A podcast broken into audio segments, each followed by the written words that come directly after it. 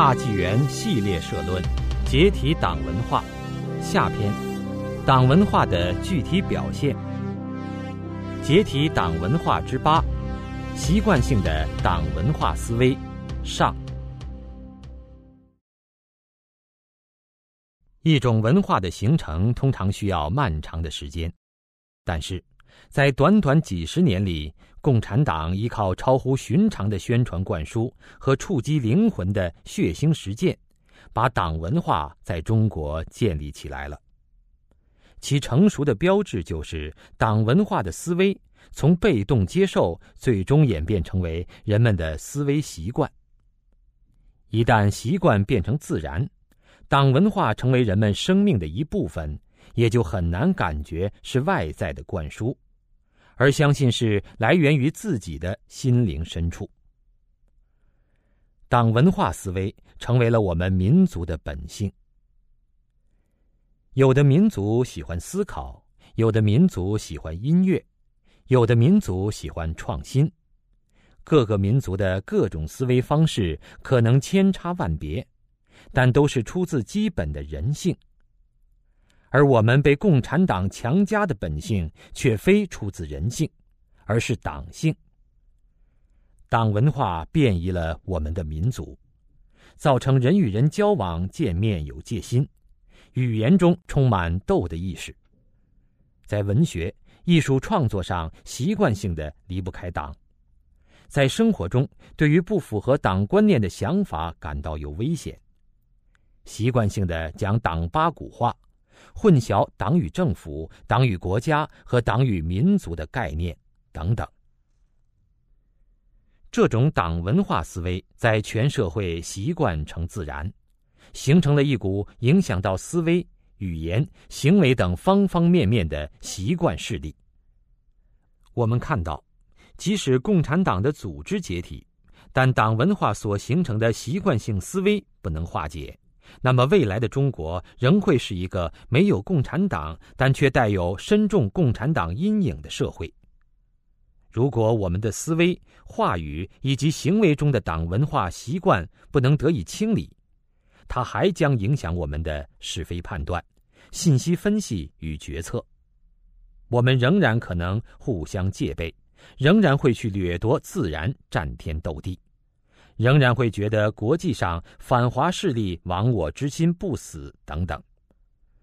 这就好比一辆高速行驶的汽车，即使发动机熄火，它仍可以顺着惯性滑行相当远的距离。因此，在本系列的最后一章，清理一下党文化中的习惯性思维，就显得尤为必要。一。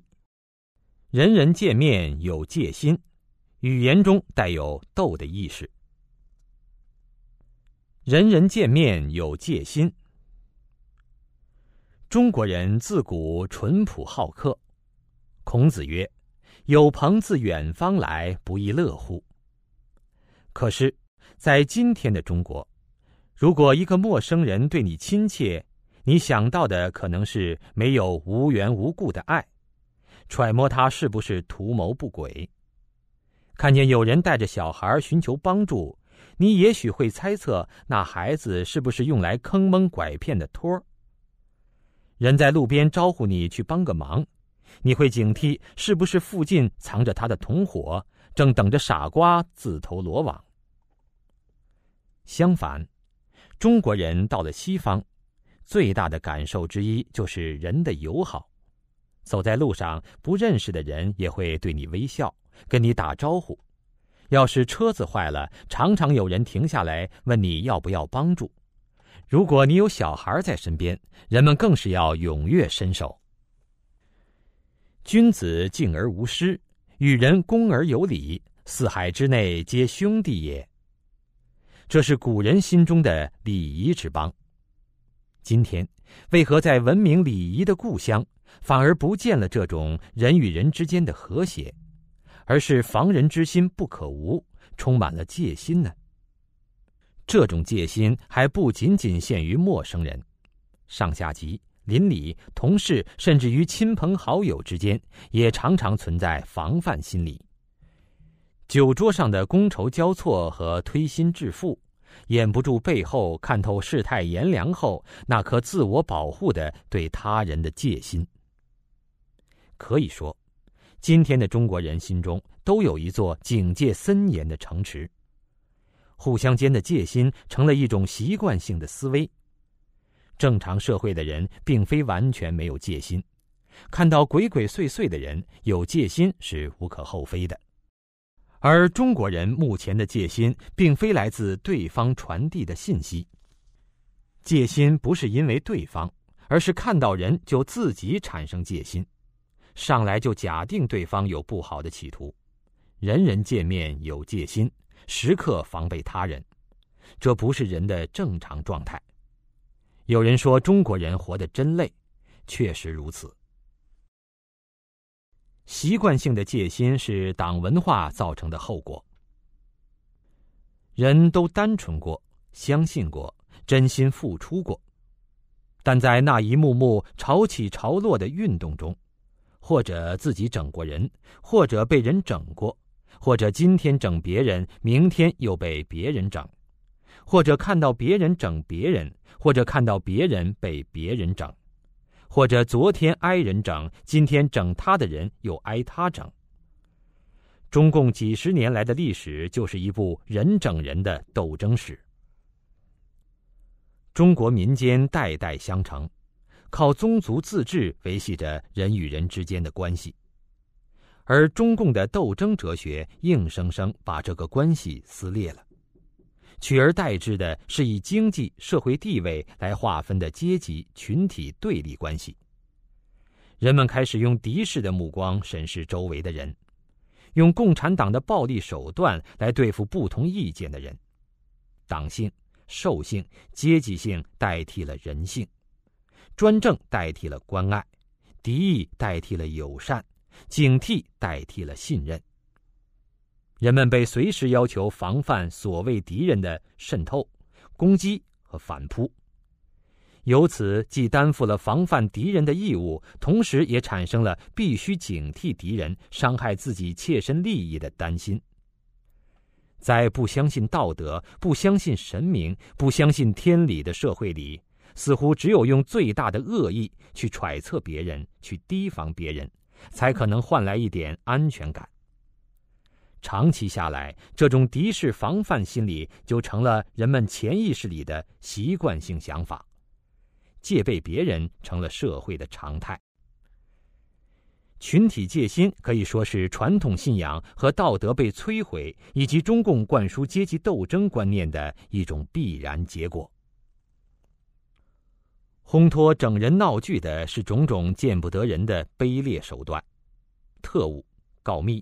打小报告、检举、揭发、倒戈、两面派、墙头草、划清界限、大义灭亲、夫妻反目、父子相残、邻里成仇、师生相斗、隔墙有耳等等，留心眼儿成为了人们求生的本能。如果说人整人造成的戒心还有丝丝裂缝的话，中共社会从上到下的谎言，则把那些裂缝都堵上了。在心理学上发现，一个人如果在真心信任的时候遭到欺骗，会造成强烈的情感伤害。越是真诚过，伤害后会反弹越激烈，越会表现出强烈的戒心，甚至走向极端，对任何人都不信任。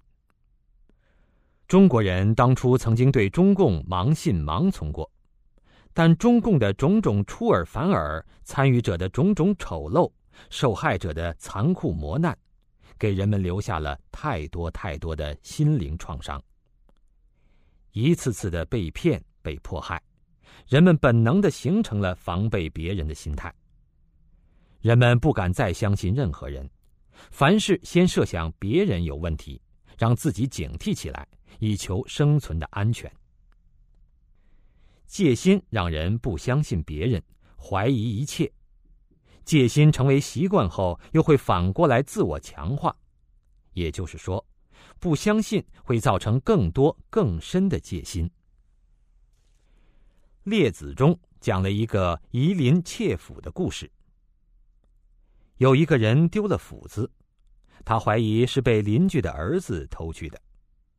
于是他仔细观察邻居的儿子，觉得他走路的样子像偷了斧子，说话的样子像偷了斧子，脸上的表情、动作、举止没有一样不像偷了自己的斧子。后来，直到这个人找到了自己的斧子。此时再看邻居的儿子，觉得他走路、说话、表情等一点也不像偷了自己斧子的样子。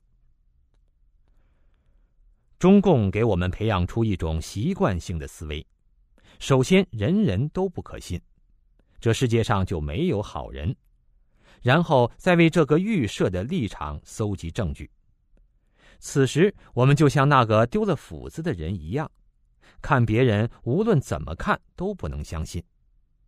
党文化是一种怀疑文化，怀疑一切被作为人们思维和交往的指导思想，提倡鼓励人人相互戒备。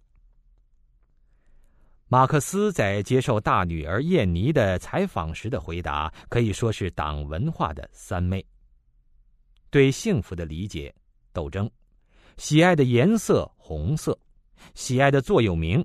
怀疑一切，斗争和谎言还只是表面上形成戒心的因素，往党文化建立过程的深层次上挖掘，更能看到戒心是如何造成的。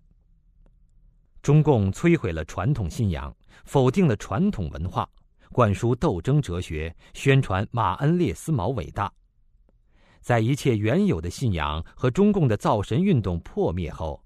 带给人的是什么也不相信的心理创伤。这一切造成了今天人们抹不去的重重戒心。戒心的传承。也许有的人认为自己没有经历过那些运动，现在也好像没有跟以前一样讲阶级斗争了。但事实上，造成人们习惯性戒心的社会机制仍然存在。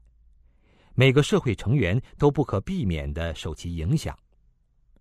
在中共的喉舌媒体中，人们仍然可以随时看到清醒认识、严密防范、高度戒备、严厉打击、反华势力、亡我之心不死、克服麻痹大意思想等等字眼儿，时时激发人们的斗争心态。现在的父母也用自己经历的政治运动的教训，谆谆教导年轻一代随时警惕小心，让这种戒心思维代代承传着。朋友之间也往往会忠告和提醒：你对某某人要提防一点让防备的记忆时时更新，戒心效应在生活中时时处处被放大。中共所灌输的互相检举、揭发打小报告的告密文化，到现在不但没有消失，反而更加精致周密。孩子们从上小学、幼儿园开始，就被鼓励从告密行为中获得好处。大学里，为了入党和分配好工作，学生们用告密的方式向辅导员要求进步，搞好关系。工作单位里，在私下骂领导最凶的，却往往是领导安插来让手下放松警惕、敞开心扉、说实话的探子。中共的党组织无处不在，无所不管，从报章杂志到互联网，从学习工作到生活，处处控制、操纵着社会。人们的一举一动都在其监视之下。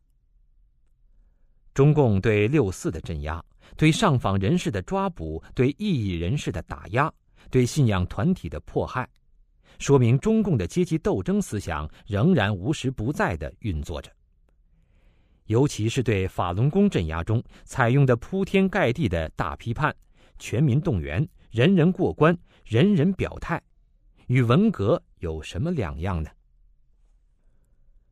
中共权力系统谎言和腐败的示范效应，大大加剧了社会道德水准的整体下滑，而这种全社会的道德下滑，又更促使人们使用戒心思维。这种人人互相戒备的党文化，深深渗入到老百姓的心里，反映在思维和行为上，就是时时防范着别人，时时揣测着别人的居心，时时担心被别人利用。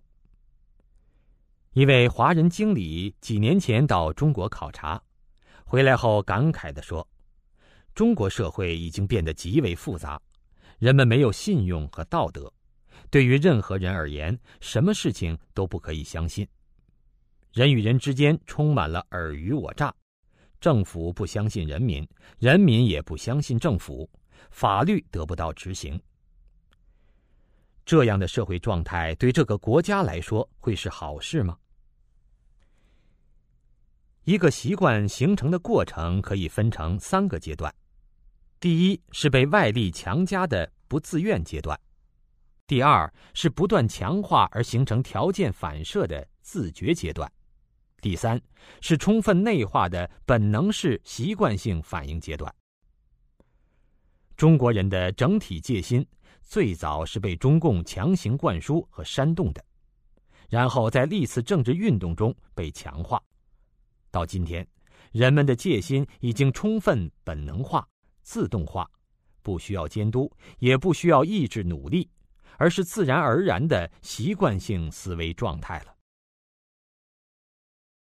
戒心生恶果，人人见面有戒心的党文化思维，使中国人活得极其沉重。戒心可能会使人得到暂时的自保，甚至好处。但是长远来看，本来可以坦诚相处、相互信任、过得轻轻松松的生活，就变得高度戒备、提心吊胆、事事防备。人人见面有戒心，造成人人为劲敌，连自己身边最亲近的人都不敢完全相信依靠。长此以往，生活质量大大下降，生活中难以享受信任和轻松带来的快乐。精神病症和其他心理疾病的比例大大增高。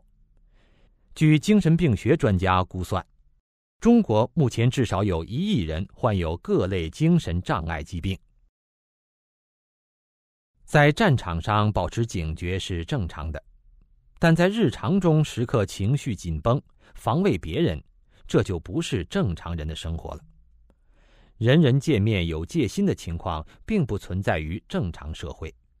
在许多国家，整个社会鼓励言而有信的品德，人与人之间无需相互琢磨，不用费劲儿去打听别人的德行，人际关系非常简单，做人要轻松得多，每个人都可以从中享受很大的好处。戒心思维也使中国人之间合作难、矛盾多，对整个社会而言。这样的戒心成本恐怕难以计算。戒心让人们什么也不相信，当然也就不会相信中共体制外的一切，连事情本来的面目也不相信了。当中共扭曲掩盖的事实真相被揭露与还原时，人们会持怀疑、不相信的态度，因而，在很大程度上让中共的造假宣传、操控和欺骗民意得逞。戒备心理对中国的国际关系也构成了障碍。中共煽动的戒心和仇外心理，不仅使别国难以产生信任感，也无法使自己真正走入世界舞台。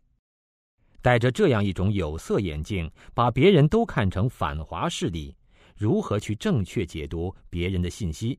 如何与世界各国合作呢？人们可能觉得。我不防备别人，不自我保护，别人不把我当傻子欺负吗？的确，谁愿意甘当第一个放弃戒心的人呢？有人用踮脚尖的例子来说明这个问题。大家都踮着脚尖看戏，都很累。如果大家一起放下脚尖来，都会变得轻松，而且能更好的看戏。可是谁也不相信谁。我放下脚尖了，别人不放。就我看不到，这不亏大了吗？从党文化中去寻找答案是不可能的，因为人人见面有戒心的状态就是党文化造成的。只有解体中共，才能清除造成戒心的大环境。人们免于来自共产党的打击和迫害之后，才能有信仰自由，才能逐渐恢复仁义礼智信等等中国传统观念。这样自然就会有人愿意选择放下脚尖。他们善待他人、诚实守信的行为，又能带动整个社会道德的提升，从而回归正常社会状态。语言中带有斗的意识。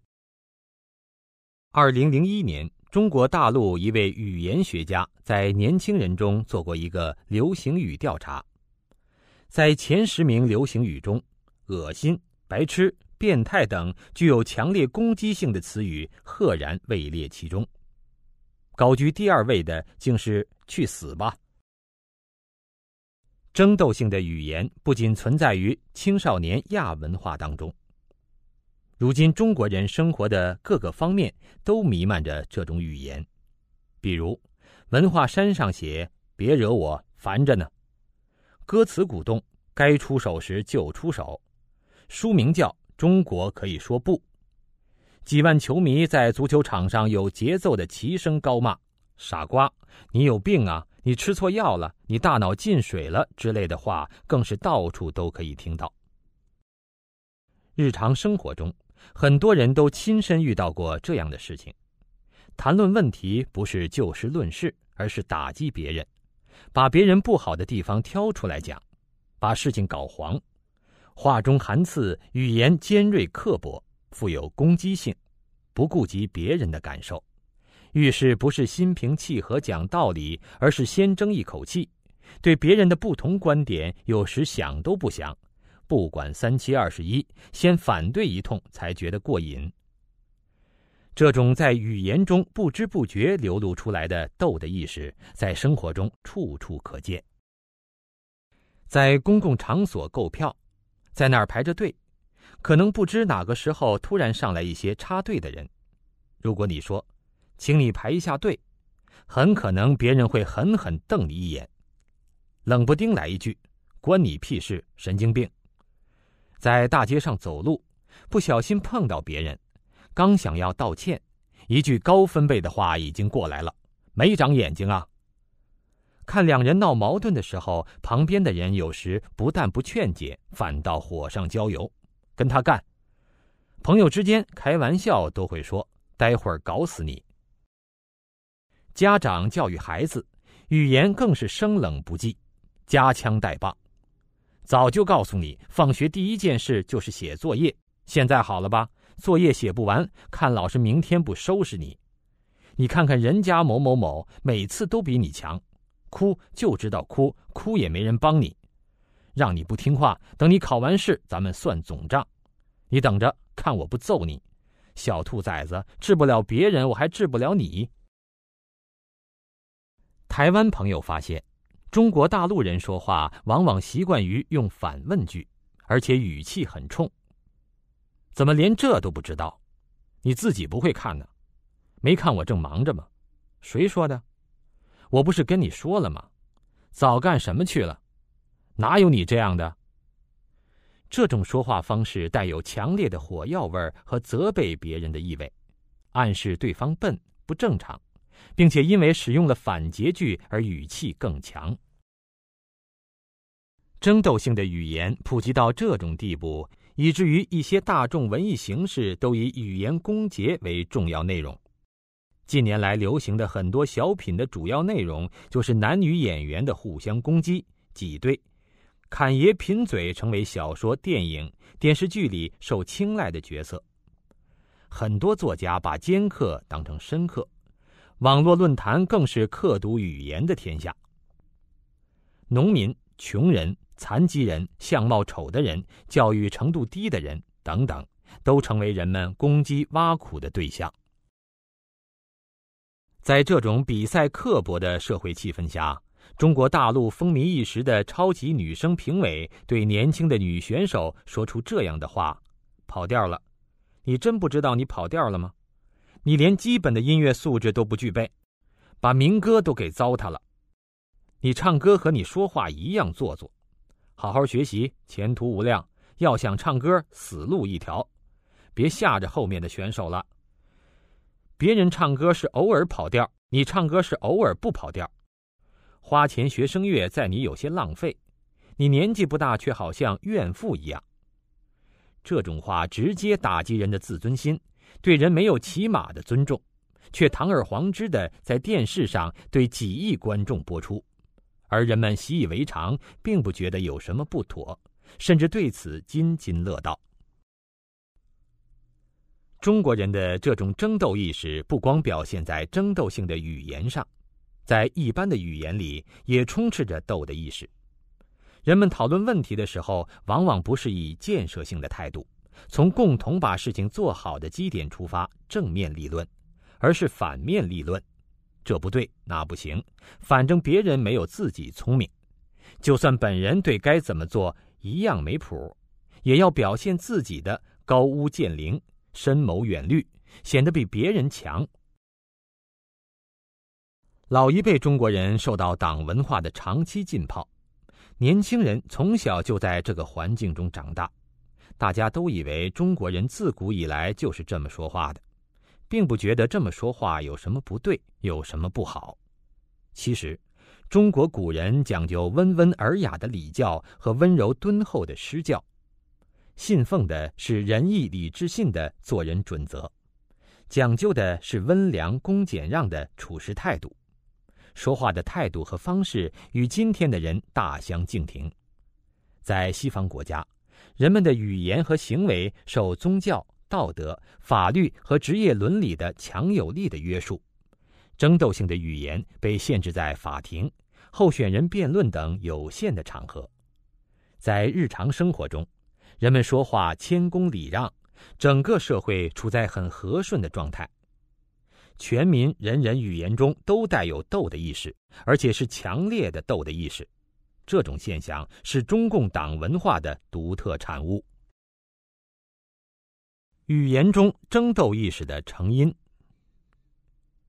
与人人见面有戒心一样，语言中带有斗的意识，也是中共的斗争哲学和斗争实践的产物。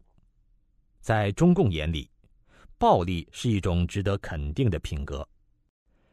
中共的斗争哲学通过教科书、影视作品、文艺节目、歌曲、小人书等等，潜移默化的进入一代代中国人的头脑和心灵中。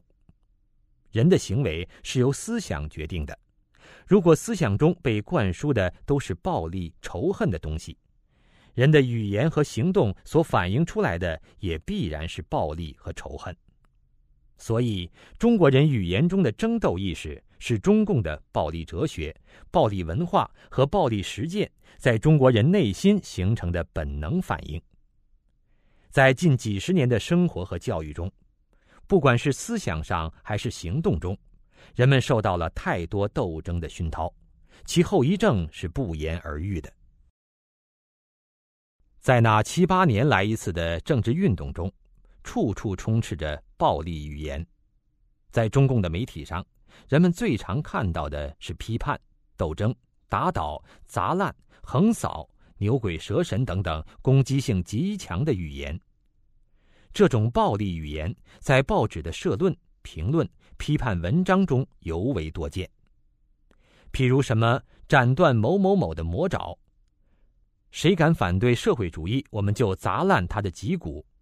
某某绝没有好下场，油炸、火烧、剥皮、抽筋，踏上一只脚，叫他永世不得翻身，等等，都是那种充满暴力、威胁、恫吓、火药味的词汇。这种暴力语言充分适应了专权者恫吓大众、制造恐惧、培养顺民的需要，充斥媒体、文件、教科书、文艺作品，渗透进人们的日常生活。极大的改变了中国人的话语方式。在中共发动的残酷的政治斗争中，人们争斗的恶习被充分调动起来。那些最恶毒、最不择手段攻击别人、污蔑陷害别人的人，最善于给他人罗织罪名、上纲上线，在背后泼脏水的人，经常得到领导和组织的重用，飞黄腾达。而那些被污蔑、被攻击而却无法辩解的人，则往往结局悲惨。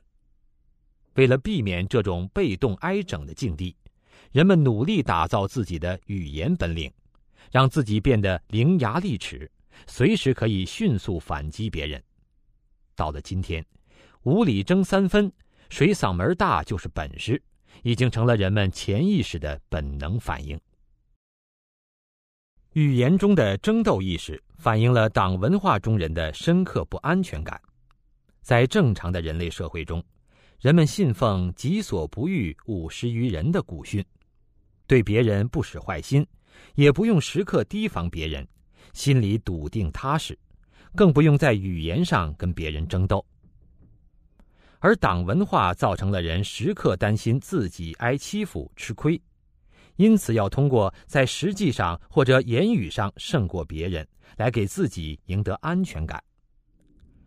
中共宣传弱肉强食的社会达尔文主义，弱势者只能处在食物链的低端，被别的动物捕食，而处于食物链高端的强者才最有安全感。这种思想将原本和谐的人际关系变成斗争关系。在斗争中是否获胜，成为人自我评估安全感的重要指标。于是，在今天的生活中，人们把说得过别人当做自己反应敏捷、聪明才智胜过对方的表现，觉得自己高人一等，比别人强，过后心里沾沾自喜。斗的意识一脉相承。或许很多人以为斗争的历史已经过去。但是，人的思维方式一旦形成，就很难改变。另一方面，语言系统有稳定性的特点，形成了的话语系统会通过年轻一代的语言习得而成为他们的话语习惯。换句话说，小孩学说话的过程，就是学习一种话语方式的过程，同时也是学习一种思维方式的过程。家长、老师和全社会在长期政治斗争中形成的斗争心态，会以另外一种变体在年轻一代身上呈现出来。现在的孩子小小年纪就斗富比阔，瞧不起穷人，嫉妒心强，都是一种争斗心的表现。我们深入思考，就会发现，语言中带有斗的意识，在中共统治的几十年历史中是一脉相承的。我们可以把争斗语言大致分成如下几类：恃强凌弱型。第一，无怪乎最近出现了左派、右派齐喊造反的怪现象。老实告诉你们，珍珠不容榆木来混杂，我们只许左派造反，不许右派造反。你们胆敢造反，我们就立即镇压。这就是我们的逻辑。反正国家机器在我们手里。选自清华大学附属中学红卫兵大字报，一九六六年。例二：我是公务员，打他又怎样？打伤了给他十万，打死了给他二十万。二零零四年重庆万州发生数万人的大规模冲突事件，起因是一个自称公务员的人殴打一个不小心用扁担碰到他妻子的民工。这句话是引发冲突的重要导火索。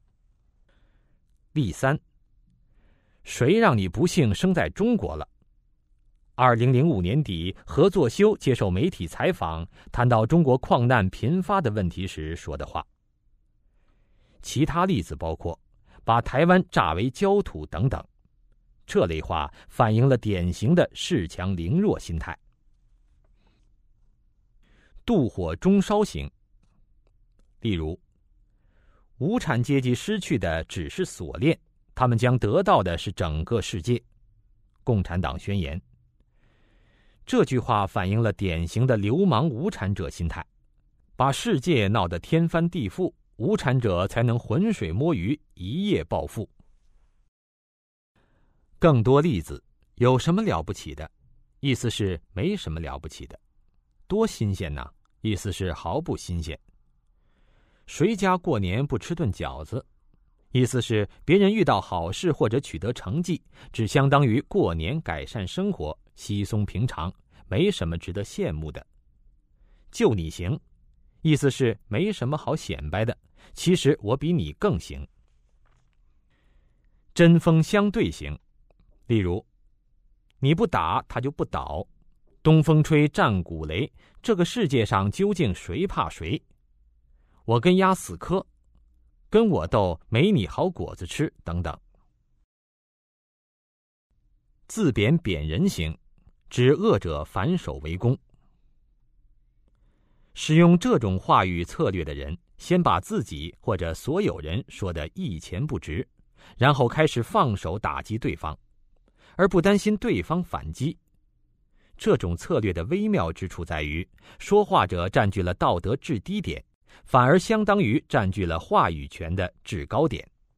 例如，有人用普世的道德准则来批评中共时，中共往往辩解说。在阶级社会中，道德都是为统治阶级服务的。其潜台词是：资本主义国家的道德、人权、宗教信仰、新闻自由都是虚伪的，是为资产阶级服务的。既然都是虚伪的，那就别怪中共所谓社会主义道德、有中国特色的新闻自由为共产党统治服务了。又如“我是流氓，我怕谁”等。损人不利己行。共产党的斗争哲学发展到登峰造极地步之后，产生了一种鱼死网破、同归于尽的病态心理。第一，原子弹战争现在没有经验，不知要死多少，最好剩一半，次好剩三分之一，二十九亿人口剩九亿，几个五年计划就发展起来。换来了一个资本主义全部消灭，取得永久和平，这不是坏事。毛泽东。例二，无论如何，我们中国共产党是不会退出历史舞台的。我们宁肯要这整个世界，甚至整个地球与我们党共存亡，也不会退出历史舞台。现在不是有什么核捆绑理论吗？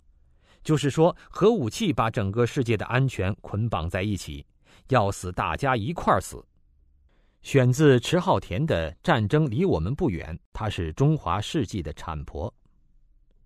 又如，我不好过，也让你好过不了；我死也不让你活着等。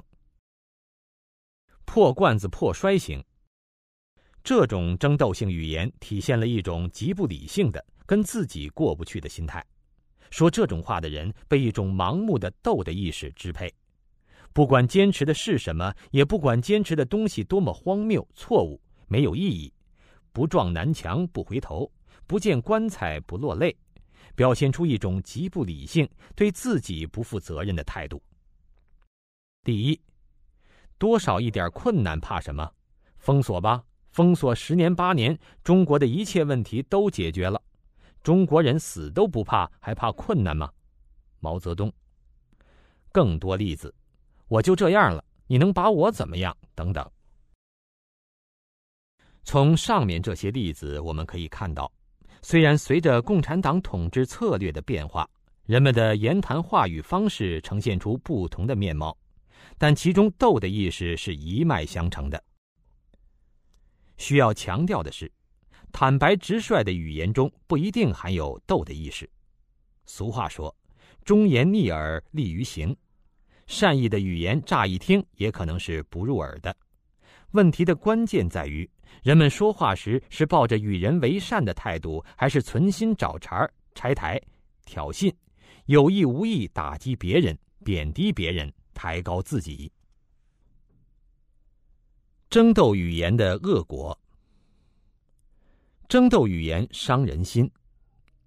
中国谚语说：“话能开心锁。”可是，充满了斗的意识的语言，可以给人的心灵造成严重伤害，开启了人际争端。这种语言不但不能打开心锁，反而结下不少难解的心结。二零零六年，北京一项研究报告显示，教师使用语言暴力是一个普遍现象。百分之七十二的被调查初中生表示，老师使用的不文明语言对其造成了心理伤害。在另一项报告里，百分之八十一点四五的被访小学生认为，校园语言伤害是最急需解决的问题。语言暴力在一定的时候很容易转化为行动暴力，因为语言的争斗，人与人之间没有矛盾会产生矛盾，小小问题可以闹出人命来。二零零五年，一个北京的警察到山西太原，在红绿灯前和一个太原的警察拌了几句嘴，这个太原的警察觉得咽不下这口气，竟然找了一些人将这个北京的警察活活打死。山东济宁市一个十四岁的少年，仅仅因为一个网民的网名不合己意，就与对方在网上展开恶骂。后来，对方换了一个女孩子的网名与其交谈，套出其正在上网的网吧地址，然后赶到将其一刀砍死。争斗语言诱导人们用斗争哲学的眼光看待问题。语言是人思维的工具。习惯性的带有斗的意识的语言，诱导人们用斗的思路去解决问题。这就好像一个人本来想找豹子做木匠活，可是找来找去只找到一把斧子，于是只好改劈柴了。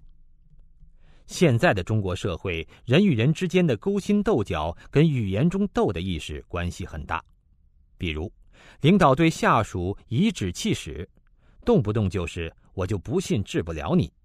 下属不服管，心里想的是看你能把我怎么样，随之而来的就是彼此间的争来斗去。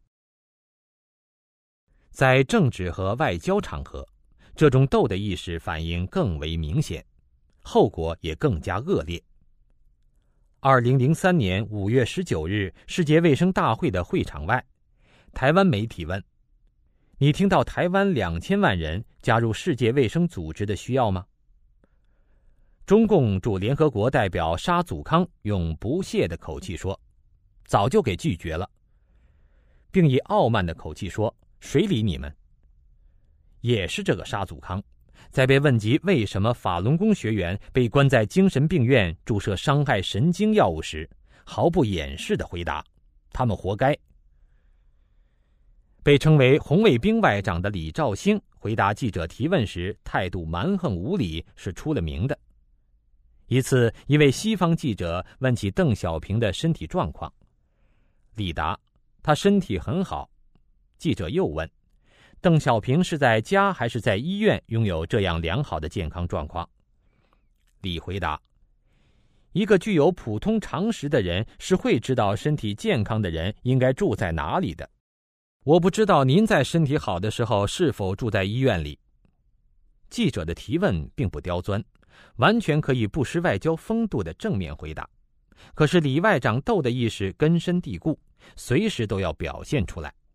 再如，邓小平说：“学生娃不听话，一个机枪连就解决了。”江泽民说：“我就不信共产党战胜不了法轮功。”这些都是共产党的斗争、暴力、镇压的习惯性思维在语言上的反应。争斗性的话语习惯使人无法心平气和地接受信息，理性公允地探讨问题。讨论时使人一味追求在语言上压倒对方，没有从善如流的听得，更没有知错就改的雅量。争斗性的说话方式一旦开始，必然不断恶化。就像人常吃味道重的东西，随着年龄的增长，口味会越来越重。强烈的语言用久了，人们会觉得不够劲儿，必然去寻找制造更富刺激性的语言。在这种环境中，日复一日，人们必然变得更为麻木。清除斗的意识，纯净我们的语言。一个真诚、善良、宽容、自信的人，不会动不动就喊打喊杀，更不会非要在语言上压倒对方。放狠话，讲歪理，千方百计在语言上挤兑别人，让对方尴尬难堪，从而获得一种心理上的满足。争斗语言的背后，是中共斗争哲学造成的一种混合着自大和自卑的扭曲心态和畸形人格。在正常的人类社会里，人们对待同等地位的人彬彬有礼，对待比自己弱小或不幸的人，讲话尽量和气温婉，好言安慰；夫妻相处时相敬如宾，教育儿童时循循善诱，讲道理时就事论事，冷静理智，错了也会坦率承认。君子风度的后面是平和自信、与人为善的健康心态。清除语言中斗的意识，仅靠语言上的努力无法解决问题。我们需要从根本上改变党文化的斗争思维。二，创作习惯性离不开党。二零零五年十一月十三日，吉林石化公司双本厂爆炸，松花江被大量有毒致癌的苯化合物污染。在污染物沿松花江扩散，下游急需尽早采取防范措施的时候，中共当局却对民众连续隐瞒消息，将近十天才承认发生灾情。然而，就在当月底，黑龙江电视台用三天时间组织创作了一台大型特别节目《水之情》。据报道，特别节目连夜投入制作，表演唱《清泉滚滚八方来》。相声《社区见闻》、歌曲《我想告诉你》等六个节目专门为节目创作，通过独唱、表演唱、舞蹈、相声、小品等多种艺术形式，反映省委省政府在处理突发性事件中所表现出来的统筹全局、以人为本、情系百姓的执政能力。这种把灾难当作喜庆。把受灾民众做配角，中共当作主角的创作思维习惯，在任何一个正常社会的人看起来都怪异的令人难以置信。然而，在中共治下的中国人却早已对此习以为常了。这种创作习惯性思维不仅体现在文艺作品创作上，也体现在报刊、广播的新闻创意中。如上述污染灾难发生后。黑龙江省级重点新闻网站东北网接续的相关报道是：中小学生利用停水后的假期充实知识；哈尔滨市社区干部舍小家为大家停水期间见真情；武警黄金总队为老年公寓送水；停水日没有一家医院的食堂减少粥和汤类供给；哈尔滨道里开通专线保证残疾人生活用水。总而言之，形势一片大好，甚至比没有受灾更好。目的是反映出省委省政府以人为本的执政能力。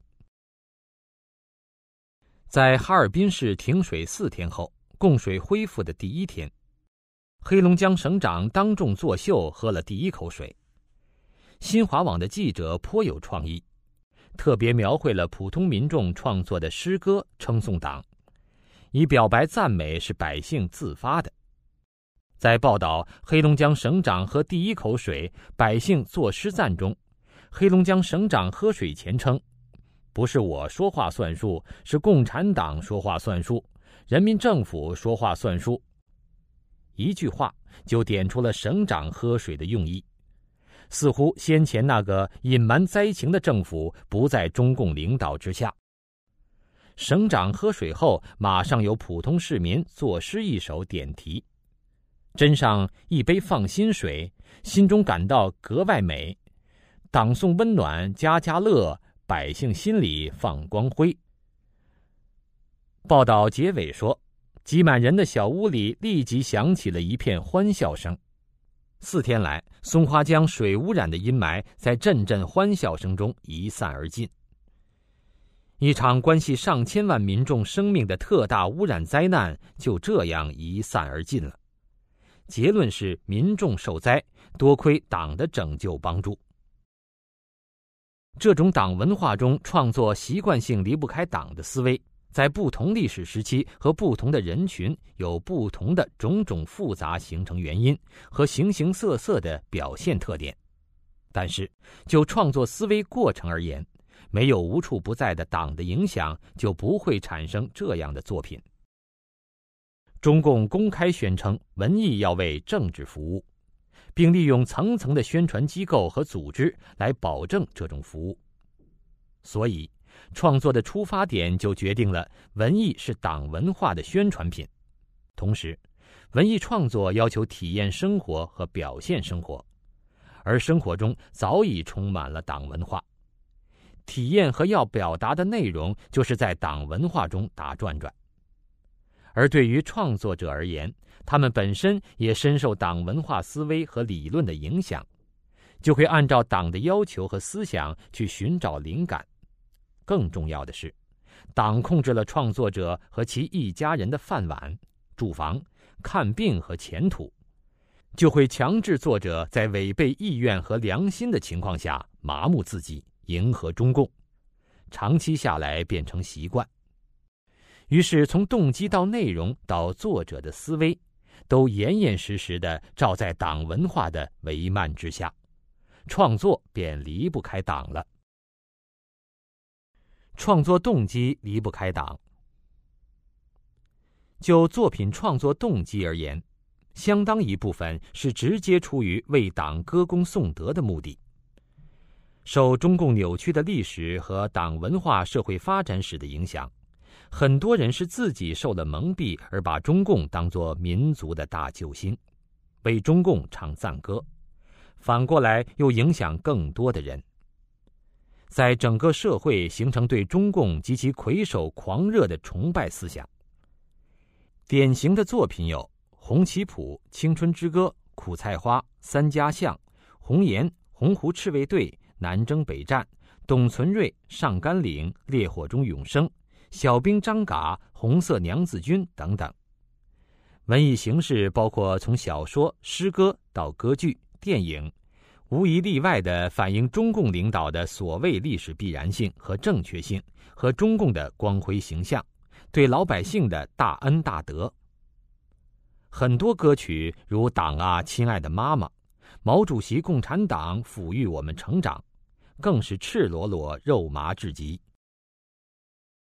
回顾近二十年来的文艺作品，虽然手法更精致，取材范围更宽，更加注重作品人物的人性化，但是许多作品的创作动机仍然离不开为中共抹粉的基调，如电影《开国大典》《周恩来》《大决战》《焦裕禄》《离开雷锋的日子》《孔繁森》等等。改革开放之后，出现了改革文学、市场经济文学，创作动机是通过描绘改革后的社会变化，间接为中共歌功颂德。改革本身是一种历史潮流，是中共闭关锁国几十年后无可奈何的选择，但在艺术创作里，它却成了证明中共伟大、掩盖历史罪责的手段。还有一种创作动机是为了宣传党文化思想而服务的，如文革年代到处是革命样板戏，为的是配合文革形势，鼓励阶级斗争和暴力革命。一些充满政治宣传的台词成为民间流行语：做人要做这样的人，争做时代的新闯将，手捧宝书满胸暖，打不进豺狼绝不下战场。血债要用血来偿，干洒热血写春秋，仇恨入心要发芽等等。与此类似，出动大批军人参与拍摄，耗资三千万美元的《英雄》，则借历史主题歌颂秦始皇，鼓吹蔑视生命、独裁专制的党文化，间接成为中共主旋律的得力吹鼓手。电影把共产党的江山同天下人的利益混淆等同了起来，从而把练权位不退、杀人维持暴政的统治者拔高到代表天下人利益的正义位置，潜移默化的灌输观众应该牺牲个体生命以成全暴君统治。创作内容离不开党，早在延安时期。中共就为文艺创作定下了基调，文艺要服务于政治。中共建政以后，仍然奉行这一文艺的指导方针。中共还有中宣部保证其文艺方针的强制执行，这就使得文艺创作在内容上不可能脱离党的要求。中央电视台每年的春节晚会集中了全国顶级的演员和艺术家和创作班子，全国几百家电视台转播，并直接延伸到海外。每年的春节晚会就是过去一年的政治、社会和艺术创作的缩影，可称为党文化的集中突出表现。到二十一世纪的春晚。干脆不许讽刺一丝一毫中共统治的黑暗，预定主题，专门为春晚写专用歌词：“好日子越来越好，五福临门，万家欢乐，盛世大联欢。”以党国庆典取代民族欢乐，以党文化取缔传统文化。百姓的痛苦，民族的危机，在处处弥漫的浓厚政治气氛中蒸发掉了。因为党严格规定了文艺作品的基调，所以人们不得不遵循这些要求规定，否则作品会遭到封杀。中国各地有许多曲调优美的民歌，一直在民间传唱，但是民歌的内容一般以情歌为主，虽也有些是歌颂家乡山水的。但总体来讲，与中共文艺要服务于政治的基调相差甚远。因而，在上个世纪八十年代前，这些歌曲本来大多不在中共允许的范围之列。但这些优美的民歌被受到党文化毒害的艺术界人士，或直接窃取，附上为党歌功之词，或按党文化要求改写、再创作而赋予政治内容。就成为谎言蒙蔽下的民众乐于传唱，中共也乐见其成的新民歌，如脱胎于陕北民歌的《东方红》，翻身道情，山丹丹花开红艳艳；脱胎于蒙古民歌的《草原上升起不落的太阳》，我骑着马儿过草原；脱胎于藏族民歌的《北京的金山上》，哈达献给毛主席；源自于赫哲民歌的《乌苏里江船歌》。源自于哈尼族民歌的阿波毛主席等等，这些歌曲一经再创作传回民间之后，便给人以一种假象，好像各族民众都狂热的拥戴中共及其党魁，而中共又无耻的把这些附体于民族音乐上的作品吹嘘成为其发展民族音乐的所谓贡献。二零零五年，湖南卫视台推出的超级女声节目风靡全国，广受年轻人的欢迎。节目人气直接威胁到中共的龙头媒体中央电视台，于是很快这一纯娱乐性的节目开始遭到媒体的抨击，处处都是封杀的喊声。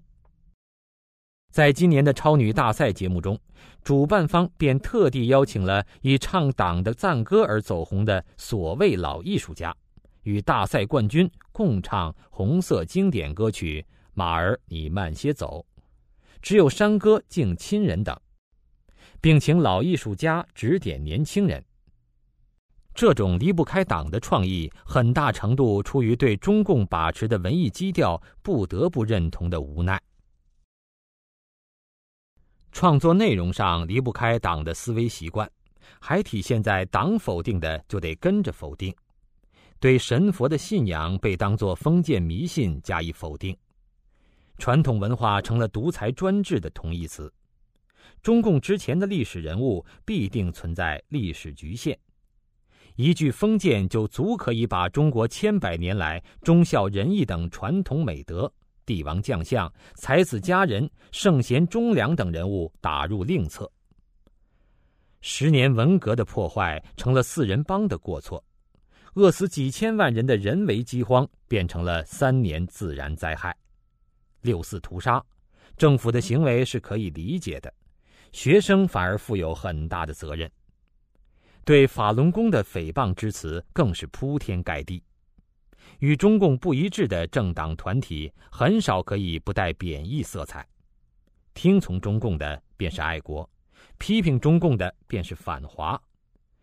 这些中共否定的对象，在艺术创作中多数成为被批判、被丑化、被有意歪曲的反面形象。在历史上和现实生活中，中共的黑暗面和中共的打击对象被视为创作的禁区，人们避而远之。随着偶尔触及中共禁区，如民主、宪政、人权等等话题的记者、作家纷纷被捕，许多人便自我约束。敏感话题偶有提及，也是离真实相差甚远，不足以影响中共的光辉形象，不触及中共的核心原则。很多人认为，现在创作范围很广，作品很丰富了。特别是最近几年来，随着信息技术的发展，参与文艺创作的民众也越来越多，创作题材越来越广，甚至许多人们过去不敢想象的创作主题也开始流行，如所谓下半身写作的性文学大行其道。这并不是因为民众创作可以完全自由离开党了，而恰恰是人们知道这些主题不威胁中共的意识形态，才可以没有顾忌的。中共允许人们这样做，是因为党的禁区牢牢进入人们的记忆，绕开禁区打擦边球，成为创作习惯性思维的一部分。这其实代表了对中共制定的创作规则的服从。创作思维过程离不开党，党文化对文艺创作最大的影响，莫过于钳制人们的思维了。在流行的许多古装电视剧中，古代宫廷戏全是勾心斗角，官场的腐败自古都如此，天下乌鸦一般黑。这种创作思维是党文化历史观直接影响的结果，抹杀传统观念，用现代人的观念去表现古人，把几千年来的传统中国社会描绘成一片黑暗，是一个人人相互斗争、人吃人的社会，以突出中共的光明；把腐败表现为古今中外官场的通病，以淡化中共的腐败。欺骗中国人，把中共恶政的原因归结到传统文化上去。纪实文学作品创作往往是这样一种定式：如果是发生天灾人祸，就如本小节开始的例子，要讲党如何关心人民；如果是官员，就是如何在党的领导下为人民服务，如孔繁森之类的；如果是官员胡作非为。最后就是党最终维持正义。如果是政策错误，最后就是党如何如何纠正错误。如果是一个阴暗面，会归到官员个人的无奈。最后仍然要衬托党的伟光正。任何经济方面的成果，必定离不开党的英明政策的指引；任何企业的发展，必定离不开党和政府的殷切关怀。任何教育、科技上的成果，离不开党中央的正确领导与亲切关怀。出来什么人才，个人有什么成绩，必定离不开党的培养。军队更是胜利离不开党的领导。连一个下岗实际上是失业工人稍微状况改善，也是离不开党的关心和支持。连宗教界也是每一项成就都离不开党和政府的领导关怀和支持，只有拥护党的领导，走社会主义道路，才会有光明的前景。等等。因为中共腐败愈演愈烈，民众怨气无处发泄，近年来反腐电影很受民众欢迎，典型的如《生死抉择》《新中国第一大案》等。其实这些作品和文革刚结束时期的伤痕文学及相应的电影，如《天云山传奇》《戴手铐的旅客》《海外赤子》等等一样，不管他们怎样挖掘主题，怎样对历史与现实进行思考，怎样试图冲破一些思想禁区，怎样关注人的生存状态，拓宽艺术的表现形式，都脱不开党文化的思维影响。作品最终又归结到要相信组织、相信党，党有决心改正错误。而中共造成的社会弊病、民众苦难，则笼统归结为时代的悲剧，淡化中共的罪责。在中国民间，创作恶搞颇为流行。比如，某厂商把雷锋像和毛语录印在避孕套包装盒上，看起来这是对多年来中共党文化灌输的一种反叛，实际上还是对于中共树立偶像的权威的认同，依旧没有脱离党的影响，党文化无处不在。当今中国人生活的一切方面都被党所占领。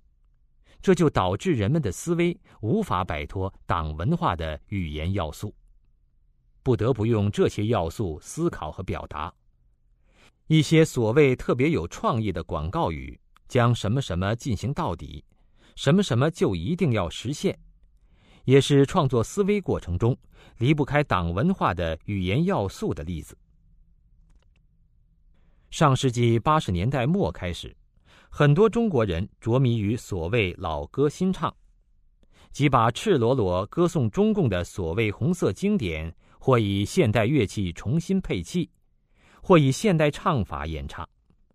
很多人声称，这样做纯粹出于怀旧，并非出于对伟大领袖的热爱。有学者指出，很难想象。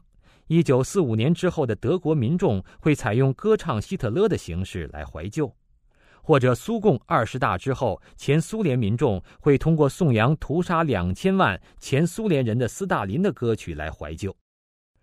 人们之所以热衷于老歌，实在是因为党的基因早已渗透了人们的文化细胞，人们觉得这是自己的一部分了。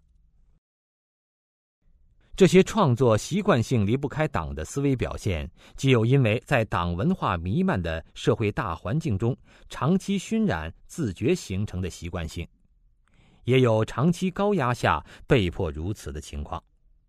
有为了捞取个人利益、政治资本而有意如此，还有想跳出党文化却跳不出，从而创作思维习惯不自觉的依旧离不开党的情况。如恶搞的作品仍然是在党文化中打转。总体上讲，党通过强制手段为保障，以党文化作为民众唯一可能得到的精神食粮，喂养了一代又一代的文艺创作者。他们的作品又反过来影响大众和他们自己，最终使得党文化成为人们创作思维习惯的定式。使人们的创作习惯性离不开党。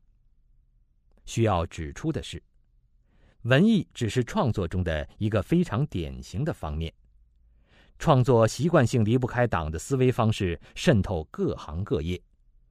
具体创作的东西可能不一样，但是人们受党文化的影响，从选材到思考到具体创作，每一步都跳不出党文化的框框。要想真正的自由的创作，发挥自己的才华，就要首先从党文化思维中跳出来。刚才您收听的是大纪元系列社论《解体党文化》，由陈刚为您播报。感谢您的收听，下次节目再见。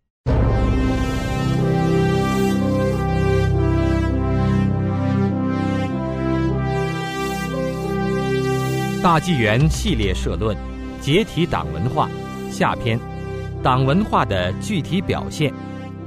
解体党文化之八：习惯性的党文化思维下。三，有不符合党观念的想法，危险意识。这些话以后千万不能说，尤其是不能到外边去说。这些想法反动，很危险，连想都不能想。注意，不能谈这些危险话题，对你自己没好处。我们换个话题好吗？你知道，谈论这个问题是很危险的。这是人们经常可以碰到的一些反应。对于不符合党观念的想法，人们有着高度的敏感，那是危险的禁区。危险意识无处不在。在开放初期，一位台湾历史学家应邀到大陆参加学术交流，当着那些历史学家的面，他直陈共产党歪曲历史，尤其是关于国民党抗日的历史。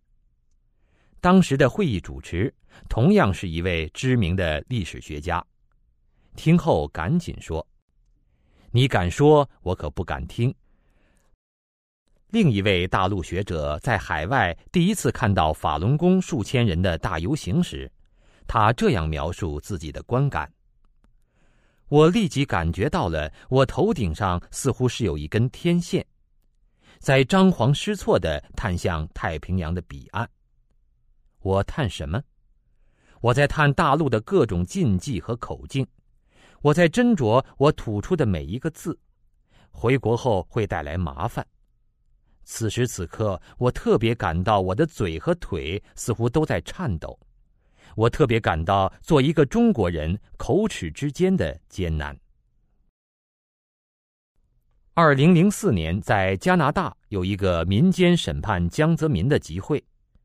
一位组织者邀请一位老人来看一看，在电话里，老人想了一想，说：“我还是不来了。”问他为什么，他说：“我出来十七八年了，没有回去过，我还想在有生之年回去一趟。万一明天有人看到我，把我汇报了，我这辈子不就完了？”他七十六岁了，虽然在加拿大生活了十六年。但是心仍然没有真正自由。一位女游客到香港看到有关九平共产党的信息的第一反应是：“哎呀，这些人胆真大，敢说这些反动的话，在国内早被抓起来了。”因为人们知道这些信息不符合中共的观念，所以即使不在中国，还是无法不产生危险意识。本能的躲避。人们知道高压电、过马路闯红灯、火灾、蛇等等东西危险，这些东西的出现会让人们产生危险意识。但是这些都是有形的东西，即使可怕，也还可以躲避。而人对有形的东西的害怕，有时远远不及对看不见、摸不着的东西的害怕。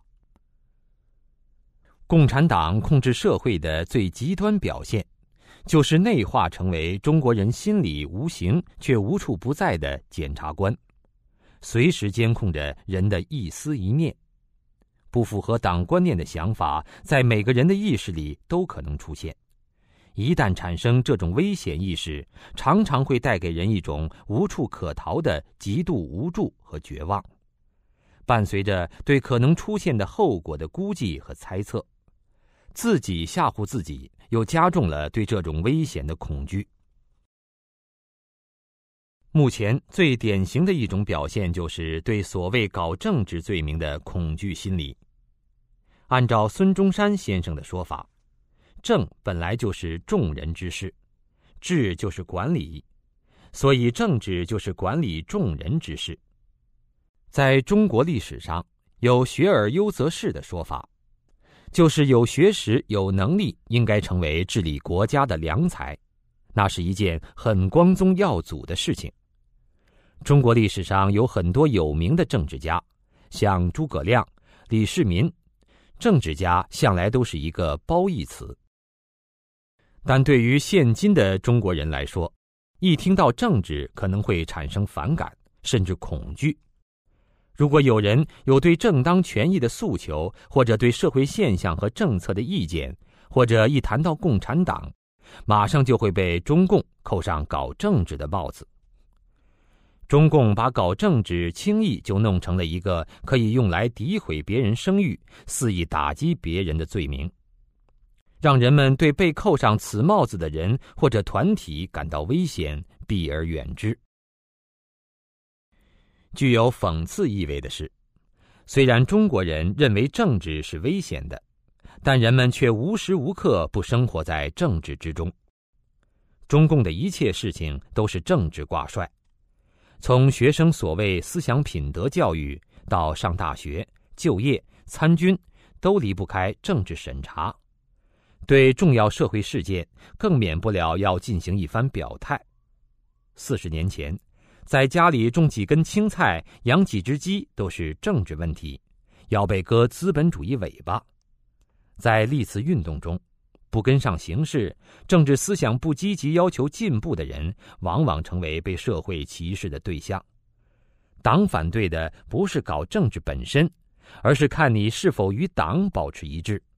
与党一致的时候，再大的搞政治都是正确的；与党不一致的时候，再不是政治的事情，也会被扣上搞政治的帽子。党文化造就的辛劳。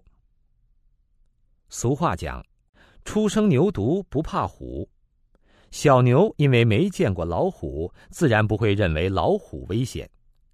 而很多中国人并没有直接受到中共迫害。但是这种思维却几乎人人都有，原因何在？是因为党文化使中国人产生了不符合党观念的想法、危险的意识，给中国人造就了辛劳。从心理上讲，危险意识来源于怕。人脑子里想什么，别人又不知道，为什么会怕呢？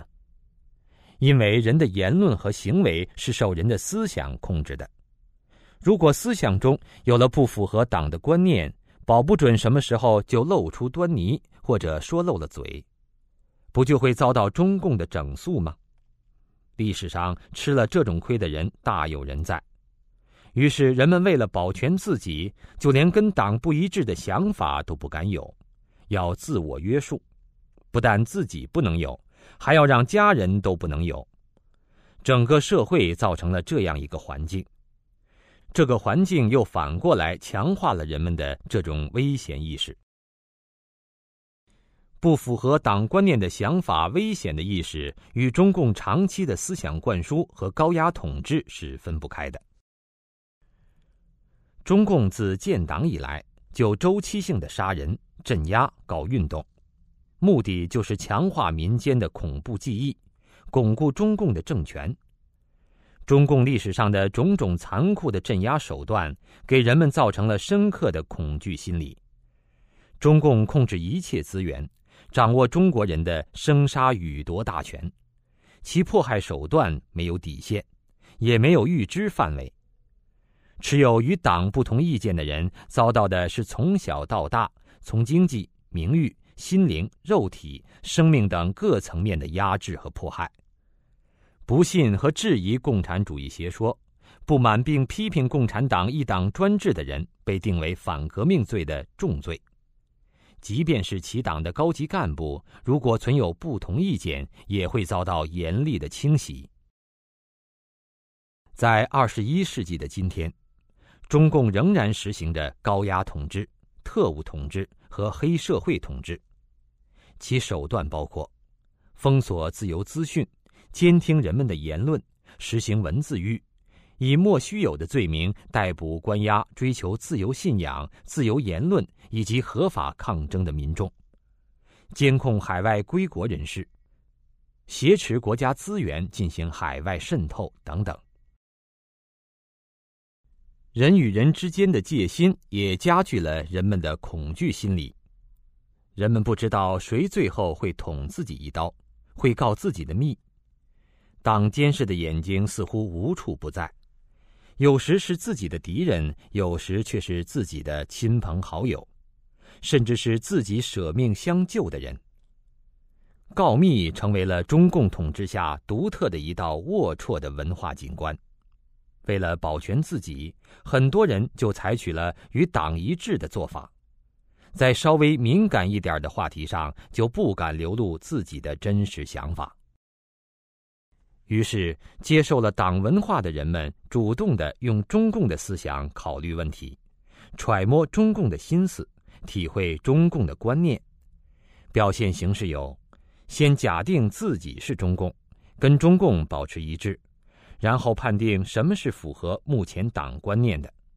接着拿这个规矩去衡量自己或他人的想法，对自己是画地为牢，努力排除自己不符合党观念的想法，连想都不愿想。对别人谈论敏感话题进行阻止和劝说，更有甚者，直接就去举报或者打小报告，直接让党来迫害有不同想法的人。即便来到海外的中国人，在没有党控制的环境里，仍然本能的害怕。人们像机器人一样服从党的命令。危险意识危害民族。有不符合党观念的想法，危险意识自动与党保持一致的思维形成之后，人们变得处处小心翼翼，怯懦求全，习惯于通过唯唯诺诺、唯命是从来得到集权者和上司的恩宠，像奴隶般过日子。人的尊严彻底丧失了。六四时，有位参加游行的教授打出的横幅是：“跪久了，站起来溜溜。”可见，中国人被奴役久了，连抗争都有气无力，溜完了再回去跪着。可悲的是，有很多人真的又重新跪下去了。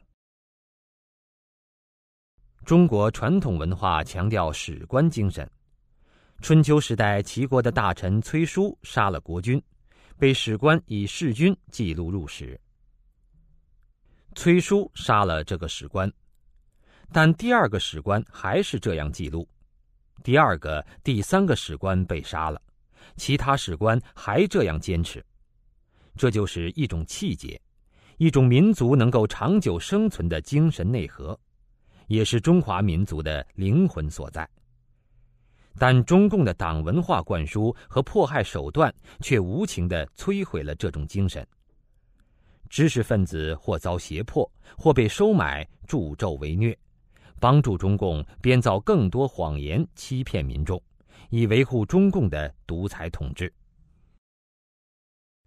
中国古人也强调“富贵不能淫，威武不能屈，贫贱不能移”的大丈夫气概。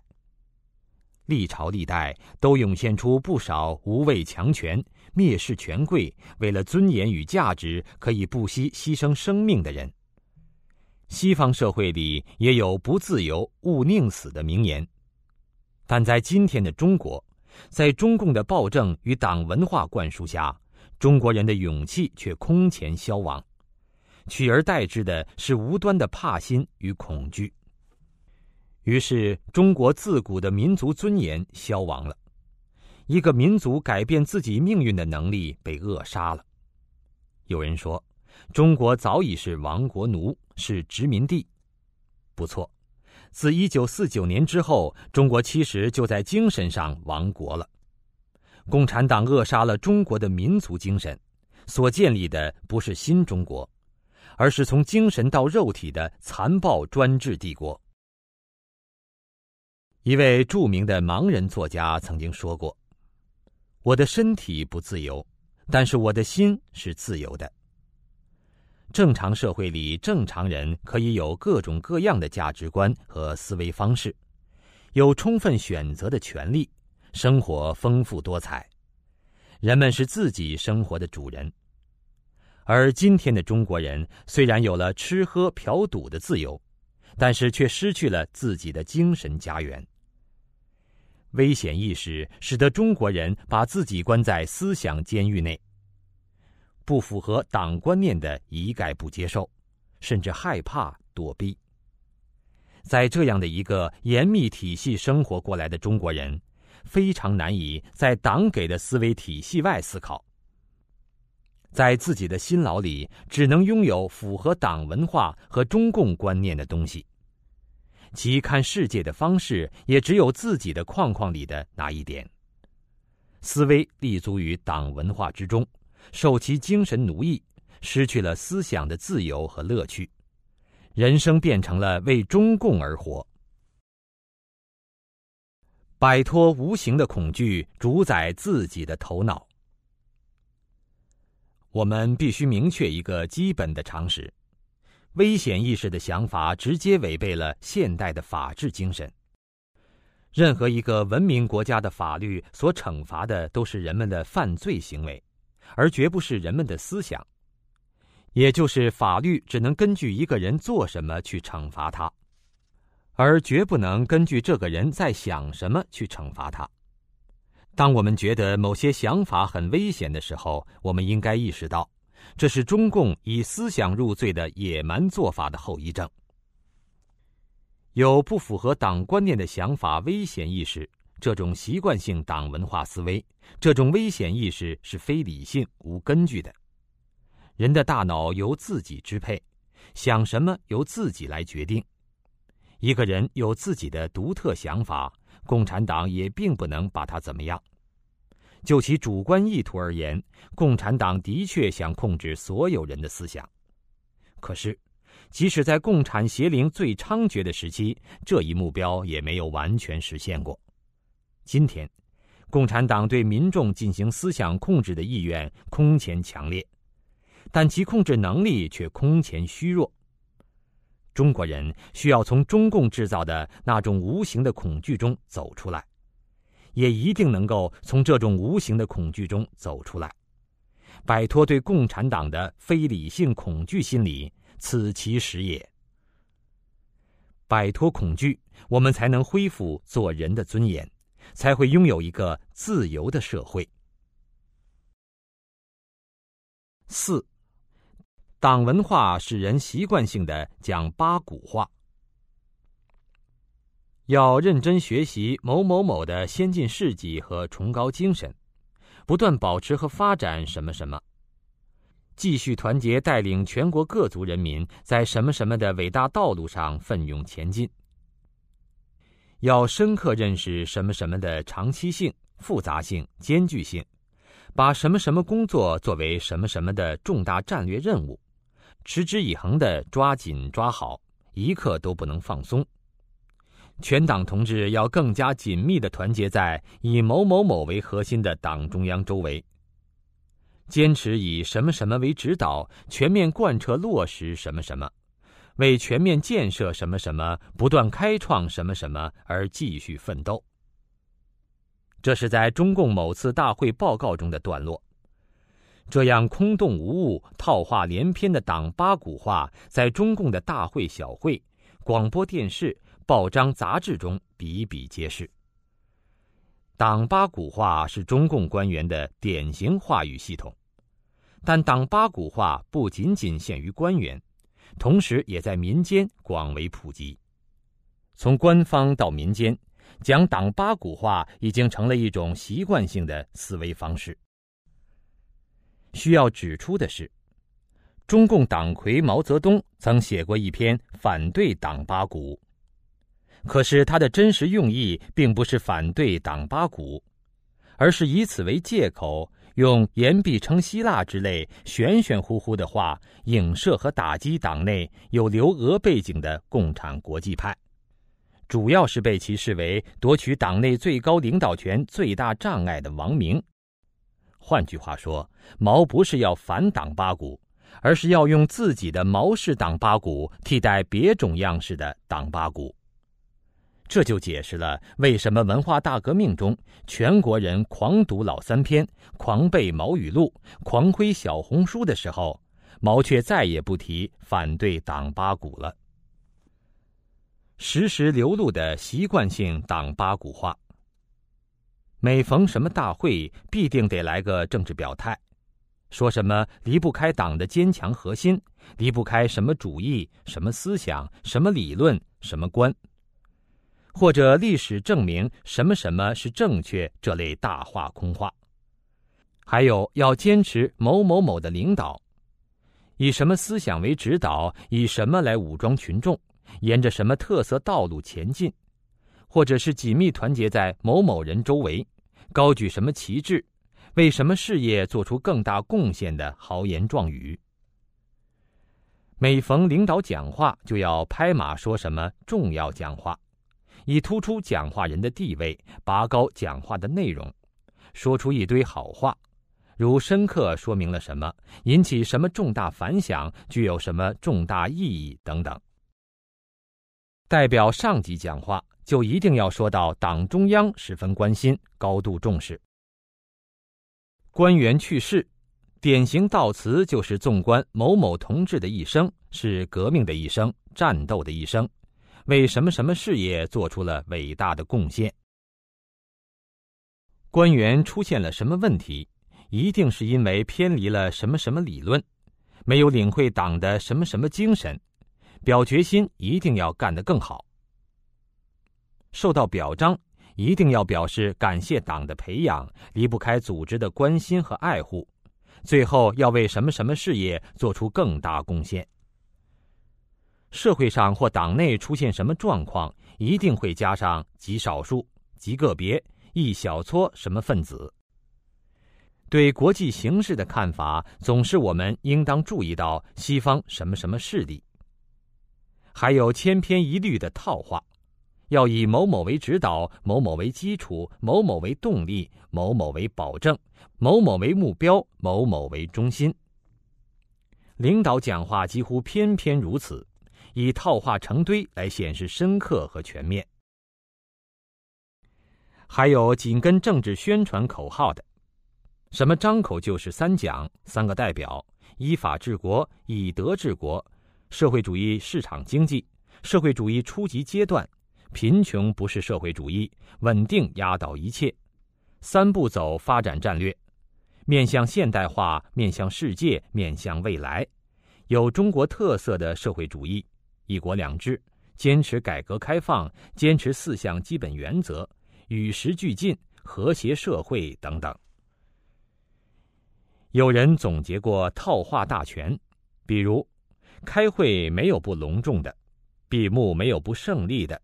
讲话没有不重要的，决议没有不通过的，鼓掌没有不热烈的，领导没有不重视的，看望没有不亲切的，进展没有不顺利的，完成没有不圆满的，成就没有不巨大的，工作没有不扎实的，效率没有不显著的，人心没有不振奋的，班子没有不团结的，群众没有不满意的，都是典型的八股话。写文章结尾难免要出现，我们相信，在什么什么的努力下，什么什么一定会。在文艺娱乐日常生活中，也同样充斥着党八股话。《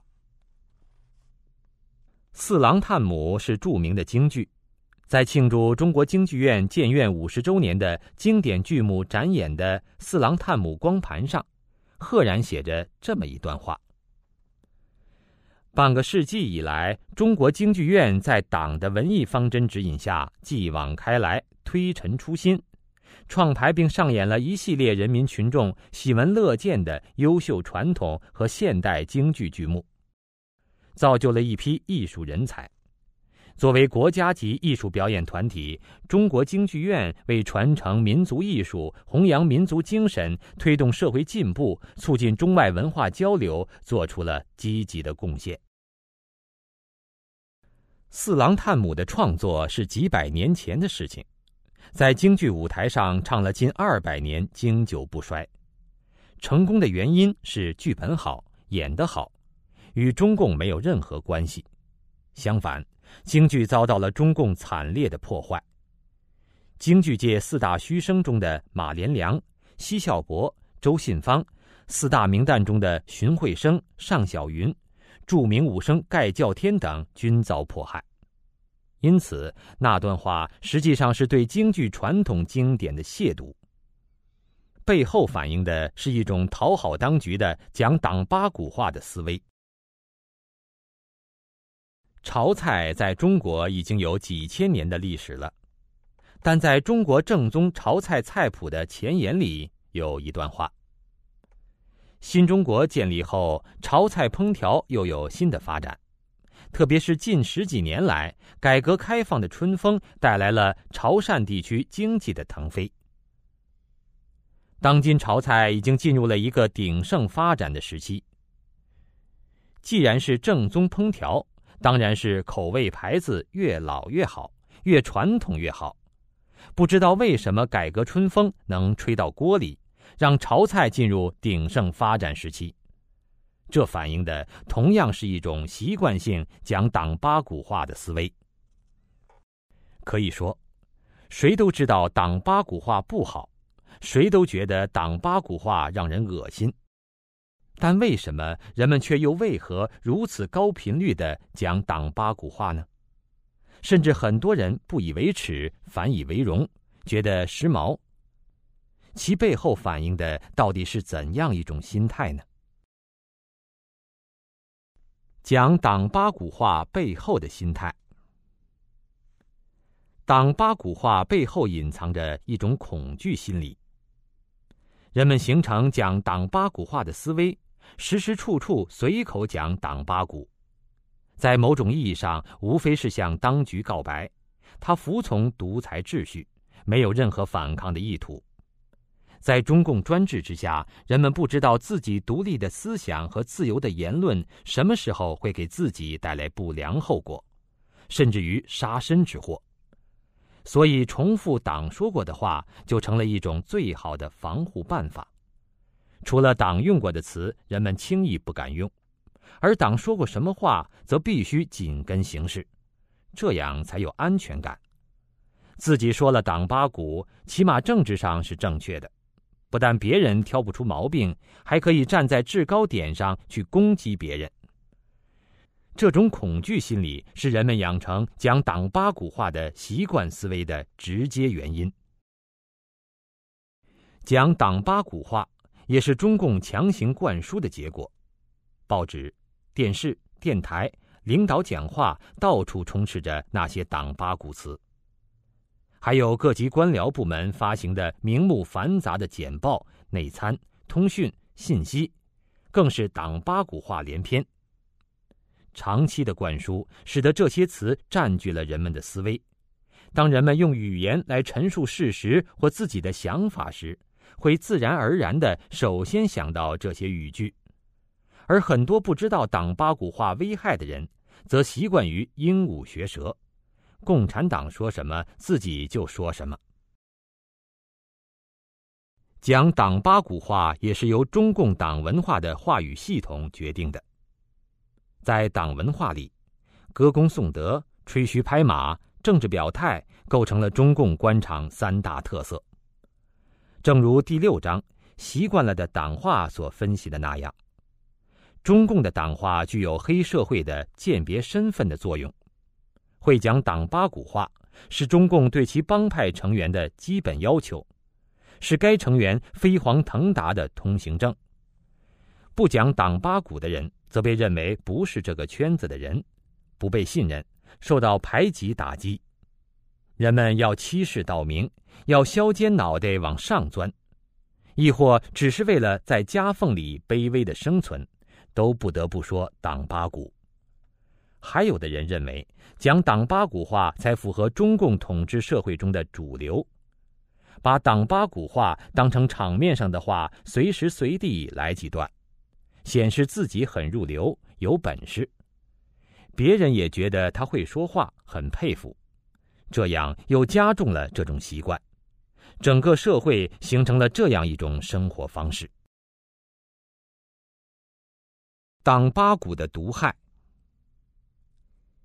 习惯性讲党八股话的党文化思维带来严重后果。人们对党八股话的传播，不管人们是违心还是讥讽，都使得党文化成为人们生活生存的一部分。因而，在不断的给中共创造着生存的环境，起到维护中共黑帮邪教的作用。因为人们对党文化语言系统的使用，就是对中共因素的接纳，就是在加强中共生存所依赖的场。讲党八股话的思维，也使得中国人与国际社会难以沟通。党八股话反映的是一种虚伪的帮派文化，它使人难以在言语上跟他人沟通。其他国家的人在和中共领导人会谈的时候，听着后者说出来的一套一套党八股话，常常愕然莫之能解，茫然不知所对，不知道这个偌大的国家到底发生了什么。为什么不能从十几亿人里面找出一个半个会说正常人的话的人来管理这个国家？同时，人们习惯于说党八股话的时候，也许不会意识到，党文化因素已经开始了对人们独立话语的扼杀，对独立思维的绞杀，对独立人格的虐杀，对改变自己生活的能力的闷杀。不管中共如何坏事做绝，中共的党文化话语系统都可以轻而易举地控制人们的思维，扭曲人们的判断标准。同时隐瞒自己的罪责，结果造成很多人习惯性的为中共辩护。因此，不管中共如何一次次给中华民族带来沉重苦难，如何犯下一桩桩无法饶恕的罪恶，中共对中华民族的附体和对中国人的控制，通过言语像梦魇一样长期挥之不去。冲破语言牢笼，恢复自由心智。一个人的语言是其精神世界的反应，语言反过来又能塑造人的精神世界。党八股语言反映的是一种虚伪、丑陋、僵化的病态心灵。逐渐习惯于说党八股话的过程，就是逐渐放弃自由思想和独立人格的过程。就是逐渐成为党文化僵尸的过程，而诚恳的、和善的、宽仁的、自由的、灵动的、优雅的语言，则反映了美好的内心世界，同时有助于培养自由的思维习惯和丰富多彩的个性。告别党八股，告别束缚我们语言和心智的牢笼，只有这样，中国人民的智慧才能真正发挥出来。中国社会才能重新恢复活力。五，混淆党与政府、党与国家、党与民族的概念。共产党夺权之后，把改朝换代称为建国，继而以救世主和缔造者的姿态，在中华大地上开始了数十年的宣传灌输。仿佛我们五千年的历史并没有在地球上存在过，于是，政府成了由党创建、永不变更的政府，国家成了由党缔造、终生领导的国家，民族成了由党来救世、无条件代表的民族。没有了共产党，政府要成无政府，国家要成一锅粥，民族要成亡国奴。党给自己规定了至高无上的权威，凌驾在政府、国家和民族之上。为了稳固党的统治，中共严密的控制社会运作和中国人生活的方方面面。党的机构从中共中央一直建到穷乡僻壤，无处不在；行起事来，从杀人放火到战天斗地，可谓无所不敢。就是节庆婚嫁和女人生几个孩子，党也要无所不管。党所到之处，政府、国家和民族就变成了党手中的木偶，线牵在党手里，为党服务。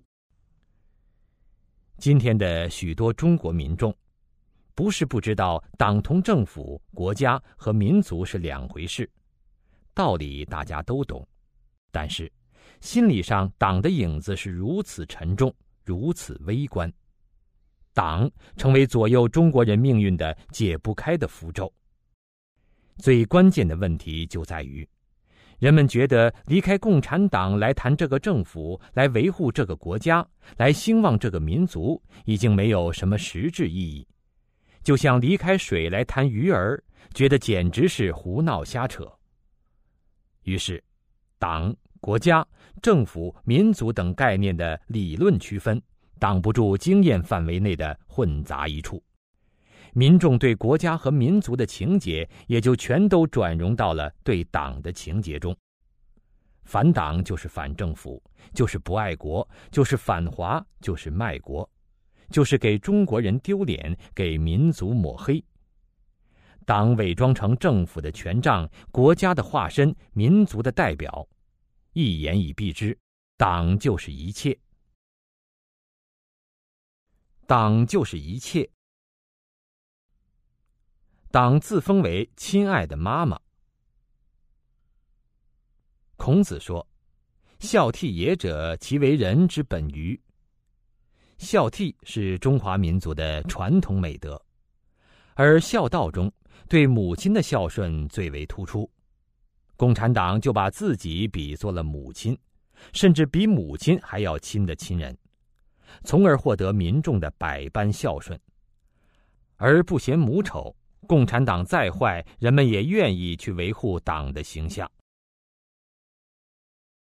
党号称自己养育着人民，党不种地不织布，哪里能养育人民呢？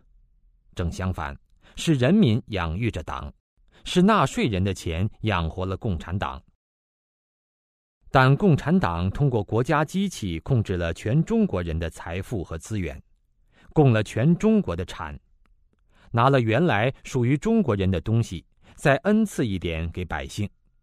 人们自然觉得是党送自己上的学，为自己分配的工作，为自己介绍的对象，为自己分的新房，为自己发的退休金。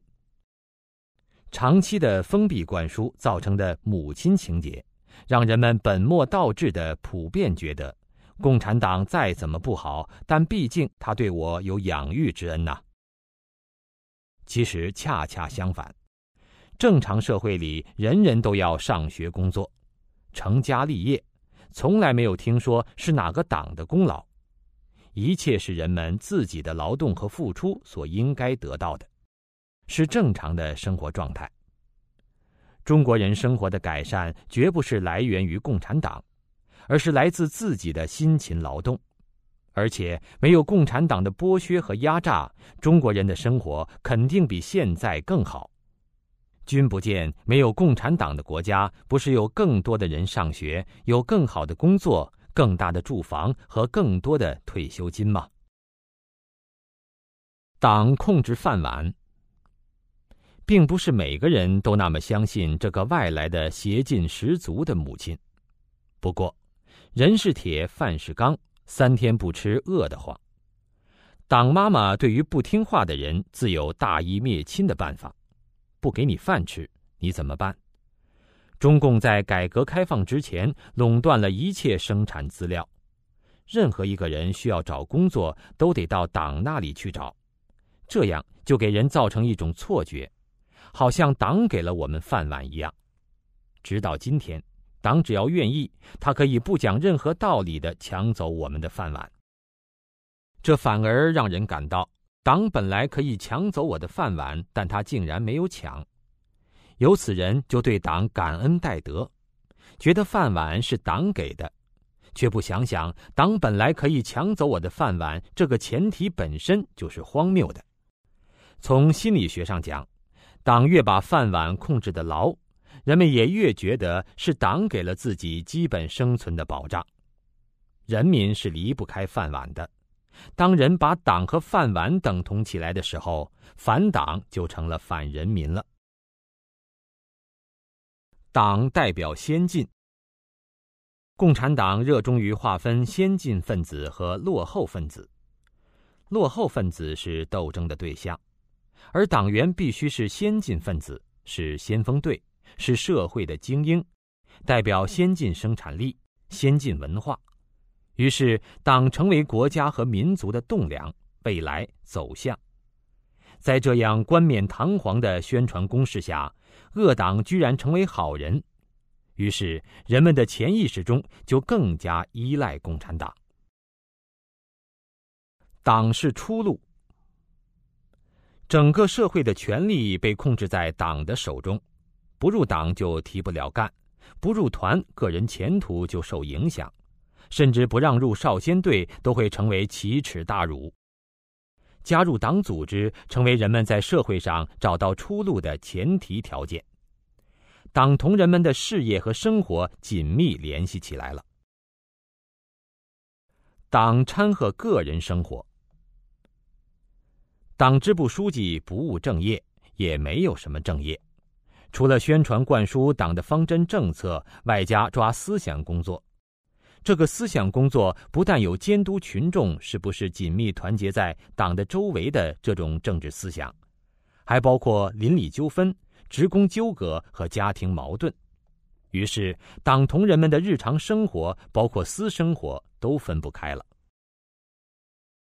党标榜自己是道德化身。虽然共产党社会的道德都很低下，特别是现在的中国大陆，道德危机成为社会的共识，但是共产党在宣传上总是一以贯之的把自己标榜成道德的化身。每个时期都有一堆道德口号，什么三大纪律、八项注意、学习雷锋好榜样、五讲四美、精神文明、三个代表、以德治国。八荣八耻、和谐社会等等，因为他倡导的道德观只是忠于党、维护党的道德观，共产党自己又是不讲道德的，所以道德总是越来越下滑，到了今天已是乱象丛生了。但是，这些道德政治宣传运动让人们误认为党是强调道德的，在学校，道德课也是属于政治课。同党绑在一起，让人相信是党要求人们学道德的。虽然中共宣传的道德的最终目的就是让人听党的话，跟党走，党叫干啥就干啥，但是从小就灌输党是所谓道德化身的教育体制，让人总是相信党本身是好的，坏事是个别人干的。这一切都把党同他自己造成的道德败坏分开了。党以国家民族的代理人自居，爱国热情和民族感情是最朴实的公民意识，而共产党把这些感情的表达完全操纵在自己手里。爱国主义和民族自尊的教育基本上是通过共产党的少先队、共青团和党支部来组织宣传的。宣传的时候，总是打着爱国主义教育，用一堆一堆的谎言来灌输对共产党的热爱。这样从小教育到大，习惯于从党那里接受有关国家民族的信息，人们不但觉得共产党是爱国和维护民族利益的，更重要的是，人们更加热爱以国家民族的代理人自居的党了。中共在宣传爱国主义时，有一个专用词汇，叫“爱国进步人士”。这里的“进步”就是指拥护共产党。潜台词是什么呢？就是说，只有支持共产党的人爱国才有意义，才是正确的。反党的人不配爱国，或者爱国是落后的，是错误的。这种宣传确实能把人们的思维弄乱了。爱国就是爱国，是超越政治的。中共的这套把戏，反而说明中共是不爱国的。中共还有一个词叫“反党反人民”，他把这两件不相干的事放在一起说，长期下来，人们也就习惯认为反党的就是反人民的了。党是一把手。中共喊了多年的党政分开，但党是不会放弃自己的权利的，根本分不开。从中央到地方，到街道到乡镇，书记永远是一把手。这种从上到下密密麻麻的一把手权力架构，让人们无奈的接受党才是真正管事的现实。人们也习惯于说党和政府，而不是政府和党。觉得离开党来谈事情没有意义。党从宏观和微观同时控制着政府。共产党并不是给每个单位派个书记就完事了，而是本身从中央到基层有一整套的并行于政府机构的班子：中央军委与国家军委，党中央与国务院。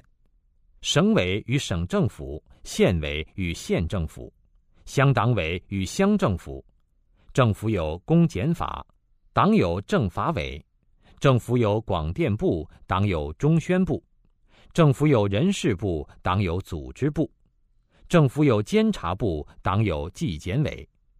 党是一把手，党委永远领导政府，人们想象不出没有了党，政府部门该如何运作了。同时，政府官员都由党系统任命。政府官员反过来，绝大多数又都是党员。官员身份的二重性，进一步把党和政府盘根错节的绕在一起。正常社会里，各党派的党员组织机构不能由纳税人供养，但是共产党却直接附体到了政府身上。各类专职、半职的党务机构强行由纳税人的血汗钱供养。国家的运作本来靠政府，但是共产党附体到了政府身上，并从宏观和微观同时控制着政府，掌握着政府大大小小的决策。从宏观上讲，行政部门层层由党领导，党中央领导国务院，所以政府要听书记的。从微观上讲，政府官员本身又是党员。在党员小组会上，要下级服从上级，全党服从中央，所以宏观上摆不平的事，党通过微观的手法一定会摆平。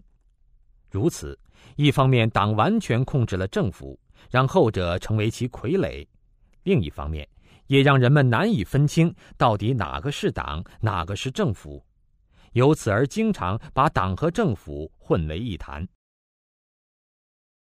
党利用一切好事为自己涂脂抹粉。运动员得了奖，科学家把卫星送上天，农民有个好收成，申办个奥运，修了个水库，中共都会把功劳算在自己身上。时间久了，人们还真认这个协理了，把有点突出表现的人在诱骗发展入党，这样好事都成中共干的了。所以有个现象。只要说一点中国的好事，人们自然就觉得是在说中共的好事，都能成为给中共涂脂抹粉的颜料。有一个词叫“党的政策好”，党不管农民，农民有饭吃了；党不管个体户，个体户发财了。没有党干扰了，百姓日子好过了。这本来是暴露共产党有多么不好，但共产党反过来把这叫政策好。老百姓跟着就感恩戴德。现在中国经济的表面繁荣，靠的本是廉价劳动力、海外投资和中国人的聪明勤劳。中共把这些都当作自己的资本，其实恰恰相反。中共急功近利、维护其合法性的心态，造成了多少资源浪费、环境破坏以及社会不公和道德败坏。是因为中国有十几亿人的大市场才掀起的中国热，可是中共的宣传总是把世界对中国的重视当作对中共的拥护。党动辄就要代表一切、领导一切，中共独裁专制，却很喜欢把国家、民族和人民挂在嘴上。动不动就发声，他要代表全体中国人民如何如何，老百姓没有发表言论的份儿，只好被代表了，而反反复复被代表后，也就习惯了，好像中共真是个代表。党不但代表一切，还管一切，党管政府，党管军队，党管国家机器，党管外交，党管着每个人的衣食住行、吃喝拉撒。党就像癌细胞，侵入到了中国社会的各个角落，这真是民族的大不幸。党把反党标成反华，虽然党无处不在，弄得人们分不清党同政府、国家、民族的概念。但压死骆驼的最后一根稻草，却是共产党掩耳盗铃的把反党、反共涂抹成反华的主动混淆是非的宣传。共产党的暴政在世界上名声很不好，有的西方国家在移民时有三种人不受欢迎：纳粹、恐怖主义和共产党。说有人反共，那是很普通的事情。可是，中共在批判反共言论时，总是给对方贴上反华的标签。反华势力亡我之心不死，把坚定反共的称作反华头子。如果是中国人自己反对中共，更被骂作卖国，给中国人民抹黑等等，潜移默化的灌输中共就是中国，就是中国人民。党成为一切后，人们就真的弄不清党同政府、国家和民族的关系了。人们混淆了党同政府、党同国家和党同民族的概念。批评美国总统的人，没有人攻击他不爱美国；批评美国共和党的人，也不会有人攻击他不爱美国人民。反对执政党，并不意味着就是在反对美国政府。不论是在美国白宫前，还是在美国之外抗议美国政府的美国人，不会被扣上不爱国的帽子，也不会让人觉得他是在给美国人民丢脸。反某个党更不会被控煽动颠覆国家的罪名。但是，当有人揭露共产党、批评社会黑暗的时候，很多人就会破口骂道：“你是中国人吗？”在海外。如果有人对中共高官抗议的时候，也会有很多人愤怒不已，认为给中国人民丢脸。当有外国政要批评中共的时候，中共会奋不顾身的起来批判，老百姓也跟着附和。这些人的愤怒常常是出自内心的。当你在曝光中共的恶行时，他觉得你此时此刻真的是丢了他的脸。他认为，因为你揭露中共的丑事，而使他遭到洋人的鄙视，看不起他，让他的脸在洋人面前挂不住了。可是，洋人们根本就不会有这种反应。中国人敢于出来揭露一个专制政权，反而会让洋人们佩服你的勇气和良心。那为什么我们中国人会有这种丢脸幻想症呢？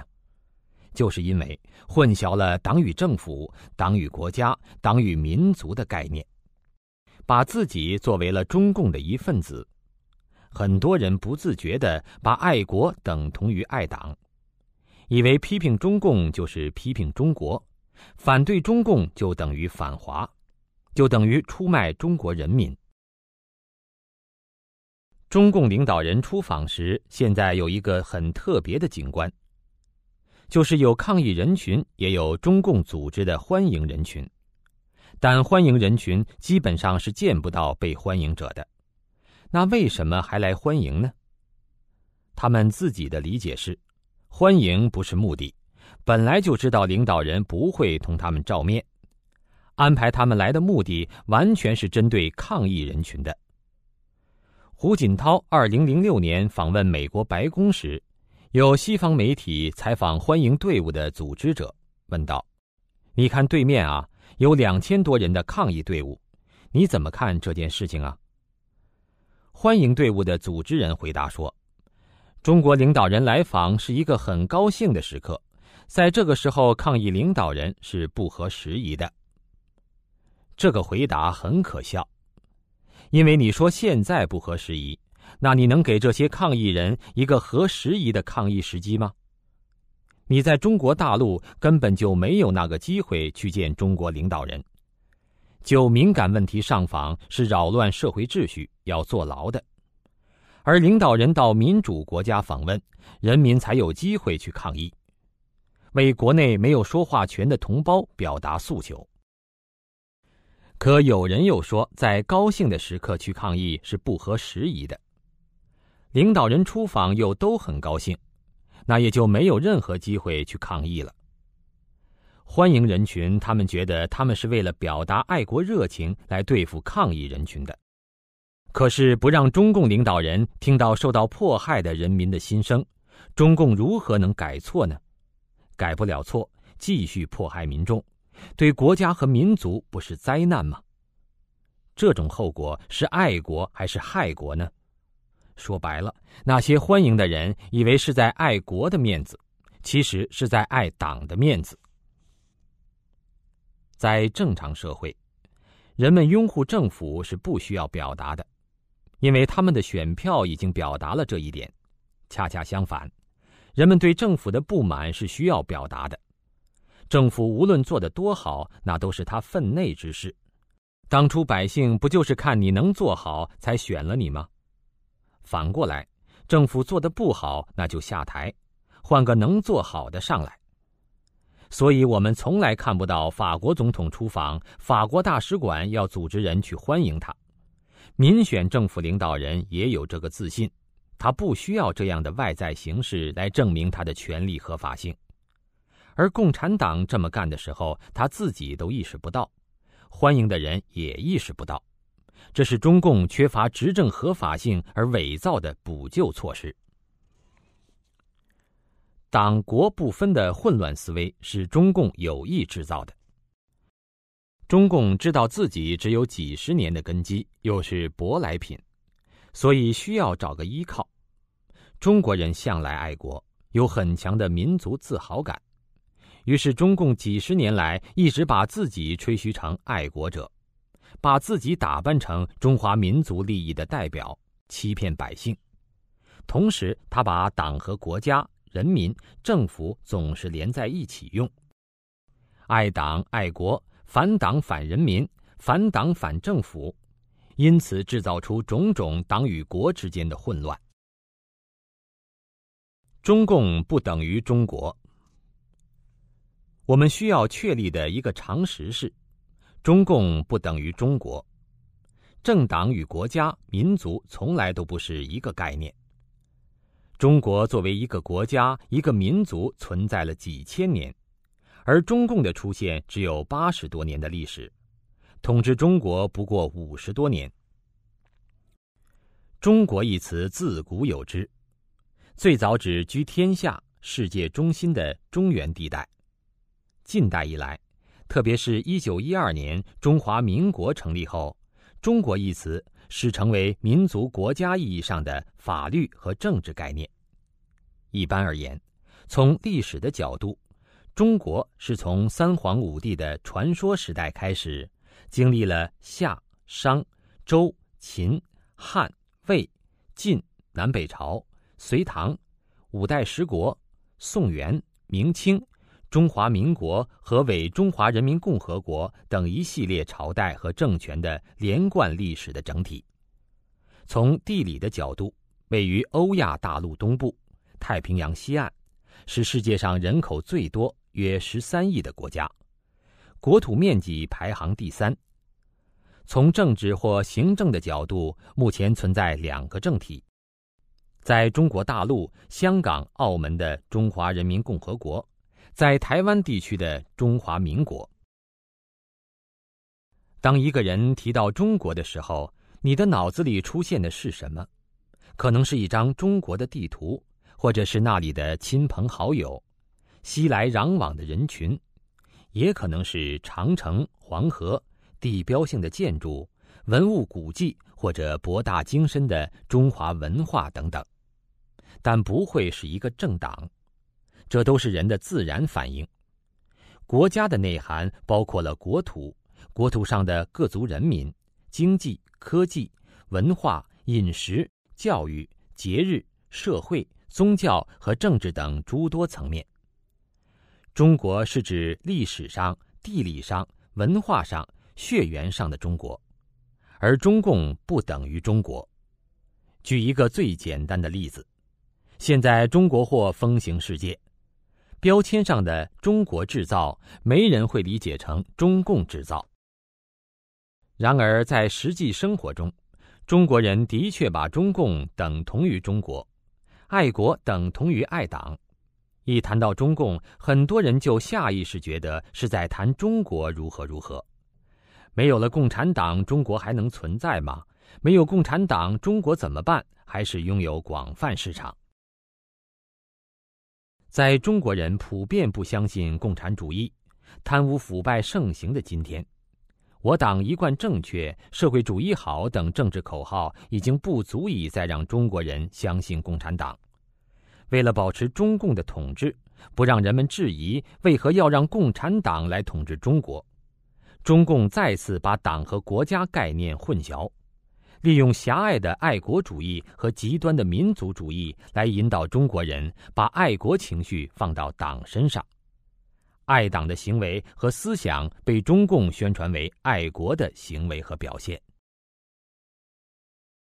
中共中央制定的爱国主义教育实施纲要的重要目的，就是要用中国人经济建设的成果来让人坚持党的路线，用党的路线的内容来进行爱国主义教育。首先，自我肯定，党做的事情都是为了中国好；然后偷梁换柱说。中国的成就都是党造成的，最后把爱国定义成坚持党的路线，起到混淆概念的目的，让人把爱党、拥党等于爱国。爱国不等于爱党。中国自古以来都不缺爱国者，但爱国并不是爱党。真正的爱国者关心的是人民的疾苦。而不是忠诚于一个领袖、政权或党派。因此，爱国者经常针砭时弊，批判现实。屈原曾“长太息以掩涕兮，哀民生之多艰”。杜甫则控诉朱门酒肉臭，路有冻死骨。这些人都是中国真正的爱国者。按照中共今天的标准。他们很可能就会因为恶毒攻击政府、反党反政府的罪名遭到批判，深陷牢狱。中国大陆如今流行的观念，其实是要在中共政权的意志下，按照其规定的方向去行动，并为符合中共利益的成就欢呼，这就是爱国了。其实，这是一种荒唐扭曲的爱国意识和爱国行为。二零零三年，SARS 非典爆发，卫生部长张文康信誓旦旦表示中国很安全，非典得到控制，但他显示的是对党的忠诚，而不是对人民的忠诚。他是爱党爱他的乌纱帽，而不是爱国爱民族。这样的爱党付出的代价是中国人的生命。真正的爱国者是蒋彦勇医生这样把萨斯真相公布出来，使萨斯能够被重视，使人们能够采取措施挽救更多生命的人。真正的爱国不是为了向中共表示自己的忠心而做出的种种爱国的表现，而是发自内心的对中国负责任。反对当权者对中国人民的迫害是真正爱国的表现。是因为中共的诋毁、中共混淆党与政府、国家的概念，才制造了种种思维误区，让人们不能理解被迫害者和平抗争的正面意义。谁在伤害中国形象？对于批评中共的人，共产党经常用的一个词就是伤害中国形象，伤害中国人的感情。但非常清楚的是，中共不等于中国，批评中共当然不等于批评中国。事实上，真正伤害中国形象的恰恰是中共。中国古人讲“远人不服，则修文德以来之”，自己做好，在别人眼里的形象自然就会变好。中共对中国民众的迫害，对信仰者、独立思想者、敢言者的人权迫害。利用共产党的体系搞残暴统治，在国际上扶植暴君和独裁者等等行为，是国际批评中共的根本原因。因此，正是中共的高压残暴政策伤害了中国的形象，而那些批评中共迫害民众做法的人，恰恰是维护中国形象的人。它意味着中国人敢于捍卫自己的尊严。有勇气去改正自己的错误。二零零五年十月二十四日，美国一位名叫罗莎·帕克斯的黑人妇女辞世。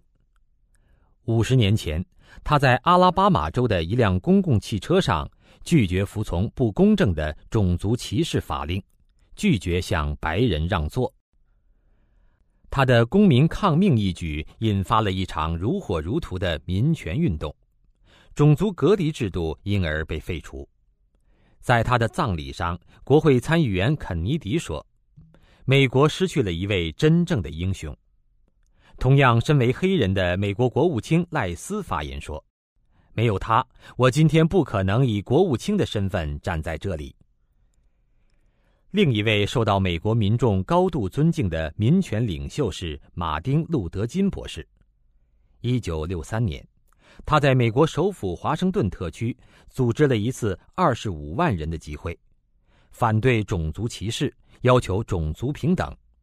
就在这次集会上，他发表了著名演说：“我有一个梦想。”次年，他获得了诺贝尔和平奖。他死后十五年。美国设立了国定假日——马丁·路德·金日，以纪念这位民权领袖。他是除了华盛顿总统外享有此殊荣的唯一普通人。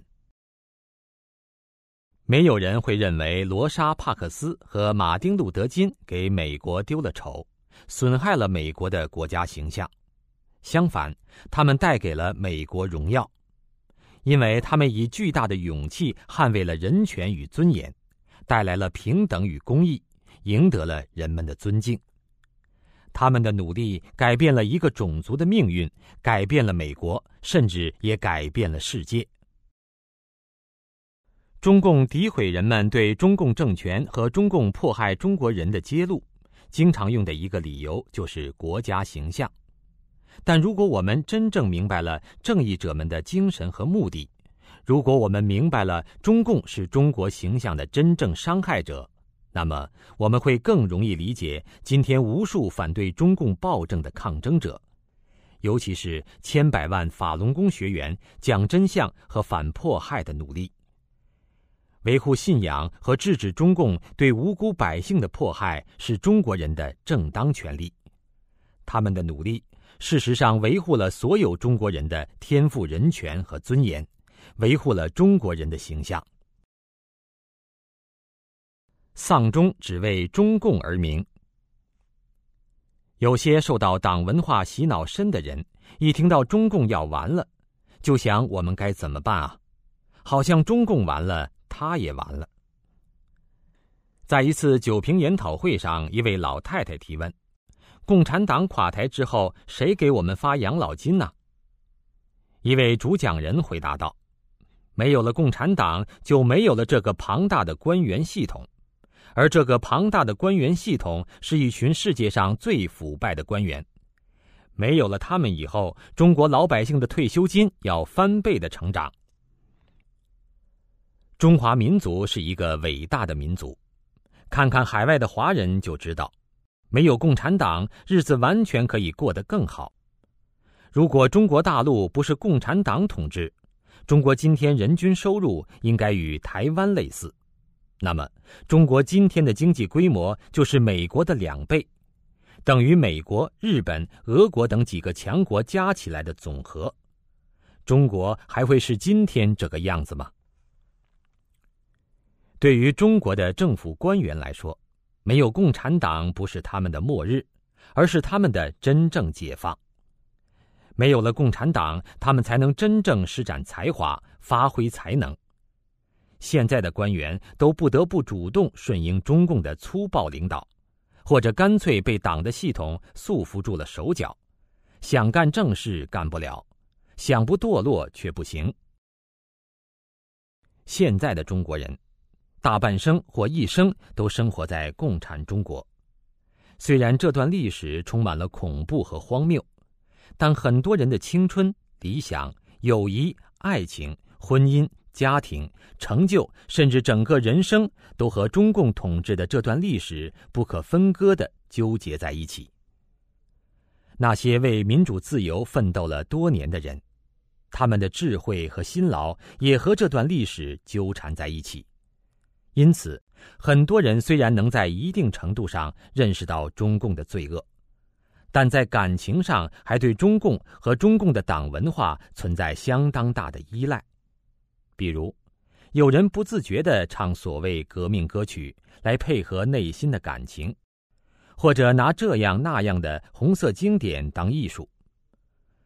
受到不公待遇的人怀念毛主席时代的绝对平均，对外来文化冲击担忧的人错把党文化当成中华文化而维护等等。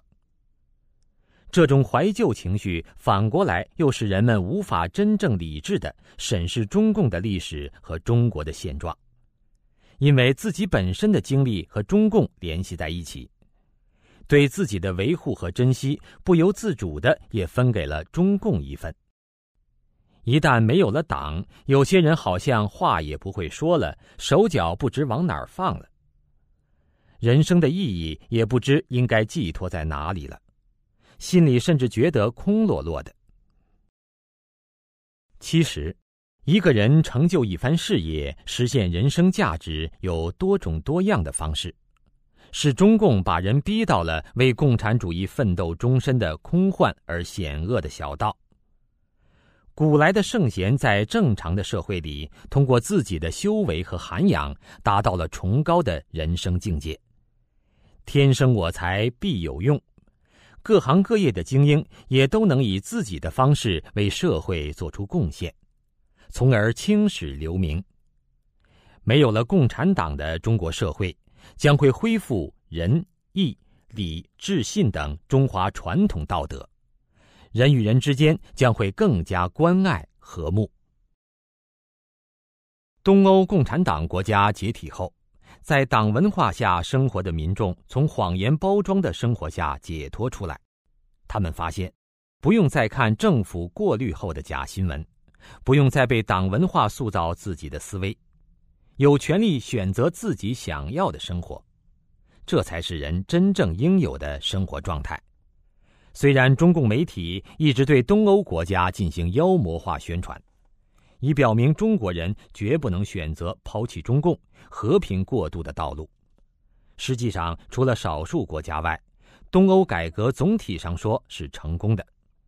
东欧转型到现在将近二十年，尽管共产党可以再次阻挡参加竞选，但是没有一个国家再次选择共产党，也没有民众再次选择党文化。抛弃共产党和党文化的东欧人。失去的是一座监狱，得到的是平静的安享自由和正常人的生活。社会和国家非但没有崩溃，反而更加生机勃勃。因此，丧钟只为中共而鸣，亡党不等于亡国。中共是现代中国人苦难的根源，不理智的怀旧只会加强中共对你心灵的控制，使你无法摆脱昨日的梦魇。解体中共、解体党文化，对所有中国人来说都意味着一种新生。结语：回归正常思维。人的头脑就像一个口袋，装进去金子，它就是一袋金子；装进去一代党文化，这个人就是一代共产党思想，不知不觉的成为共产党的传声筒。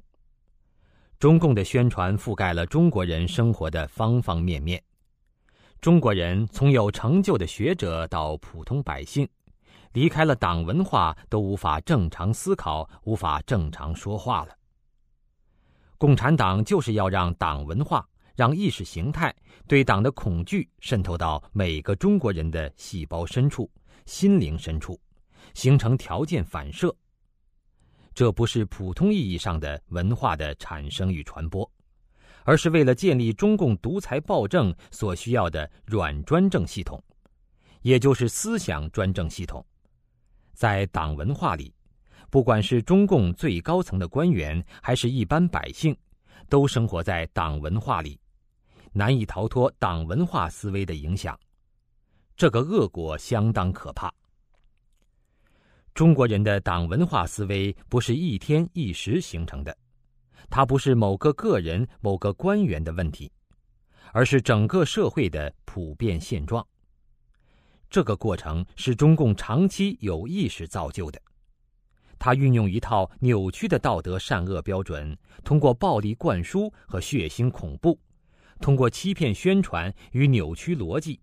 让中国人对一个强行霸占中国社会资源的集团感激，让人们恐惧，让人们成为党文化的囚徒和奴隶，乐于接受中共谎言而排斥正常思维。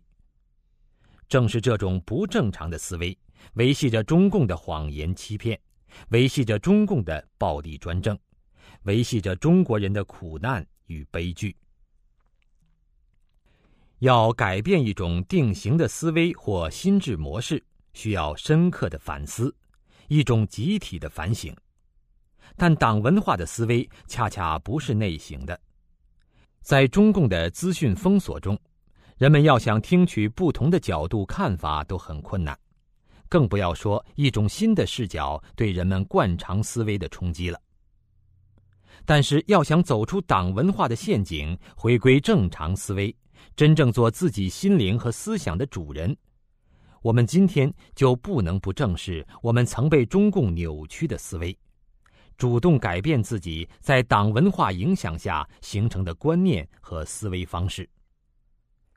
要想真正爱国，真正为这个民族的将来着想，就需要抛弃党文化的思维，用正常人的方式来思维。要真正得到健康的生活和社会，需要每个人清除自己的党文化思维，因为中国社会是每一个中国人一起组成的。其中包括你。刚才您收听的是大纪元系列社论《解体党文化》，由陈刚为您播报。感谢您的收听，下次节目再见。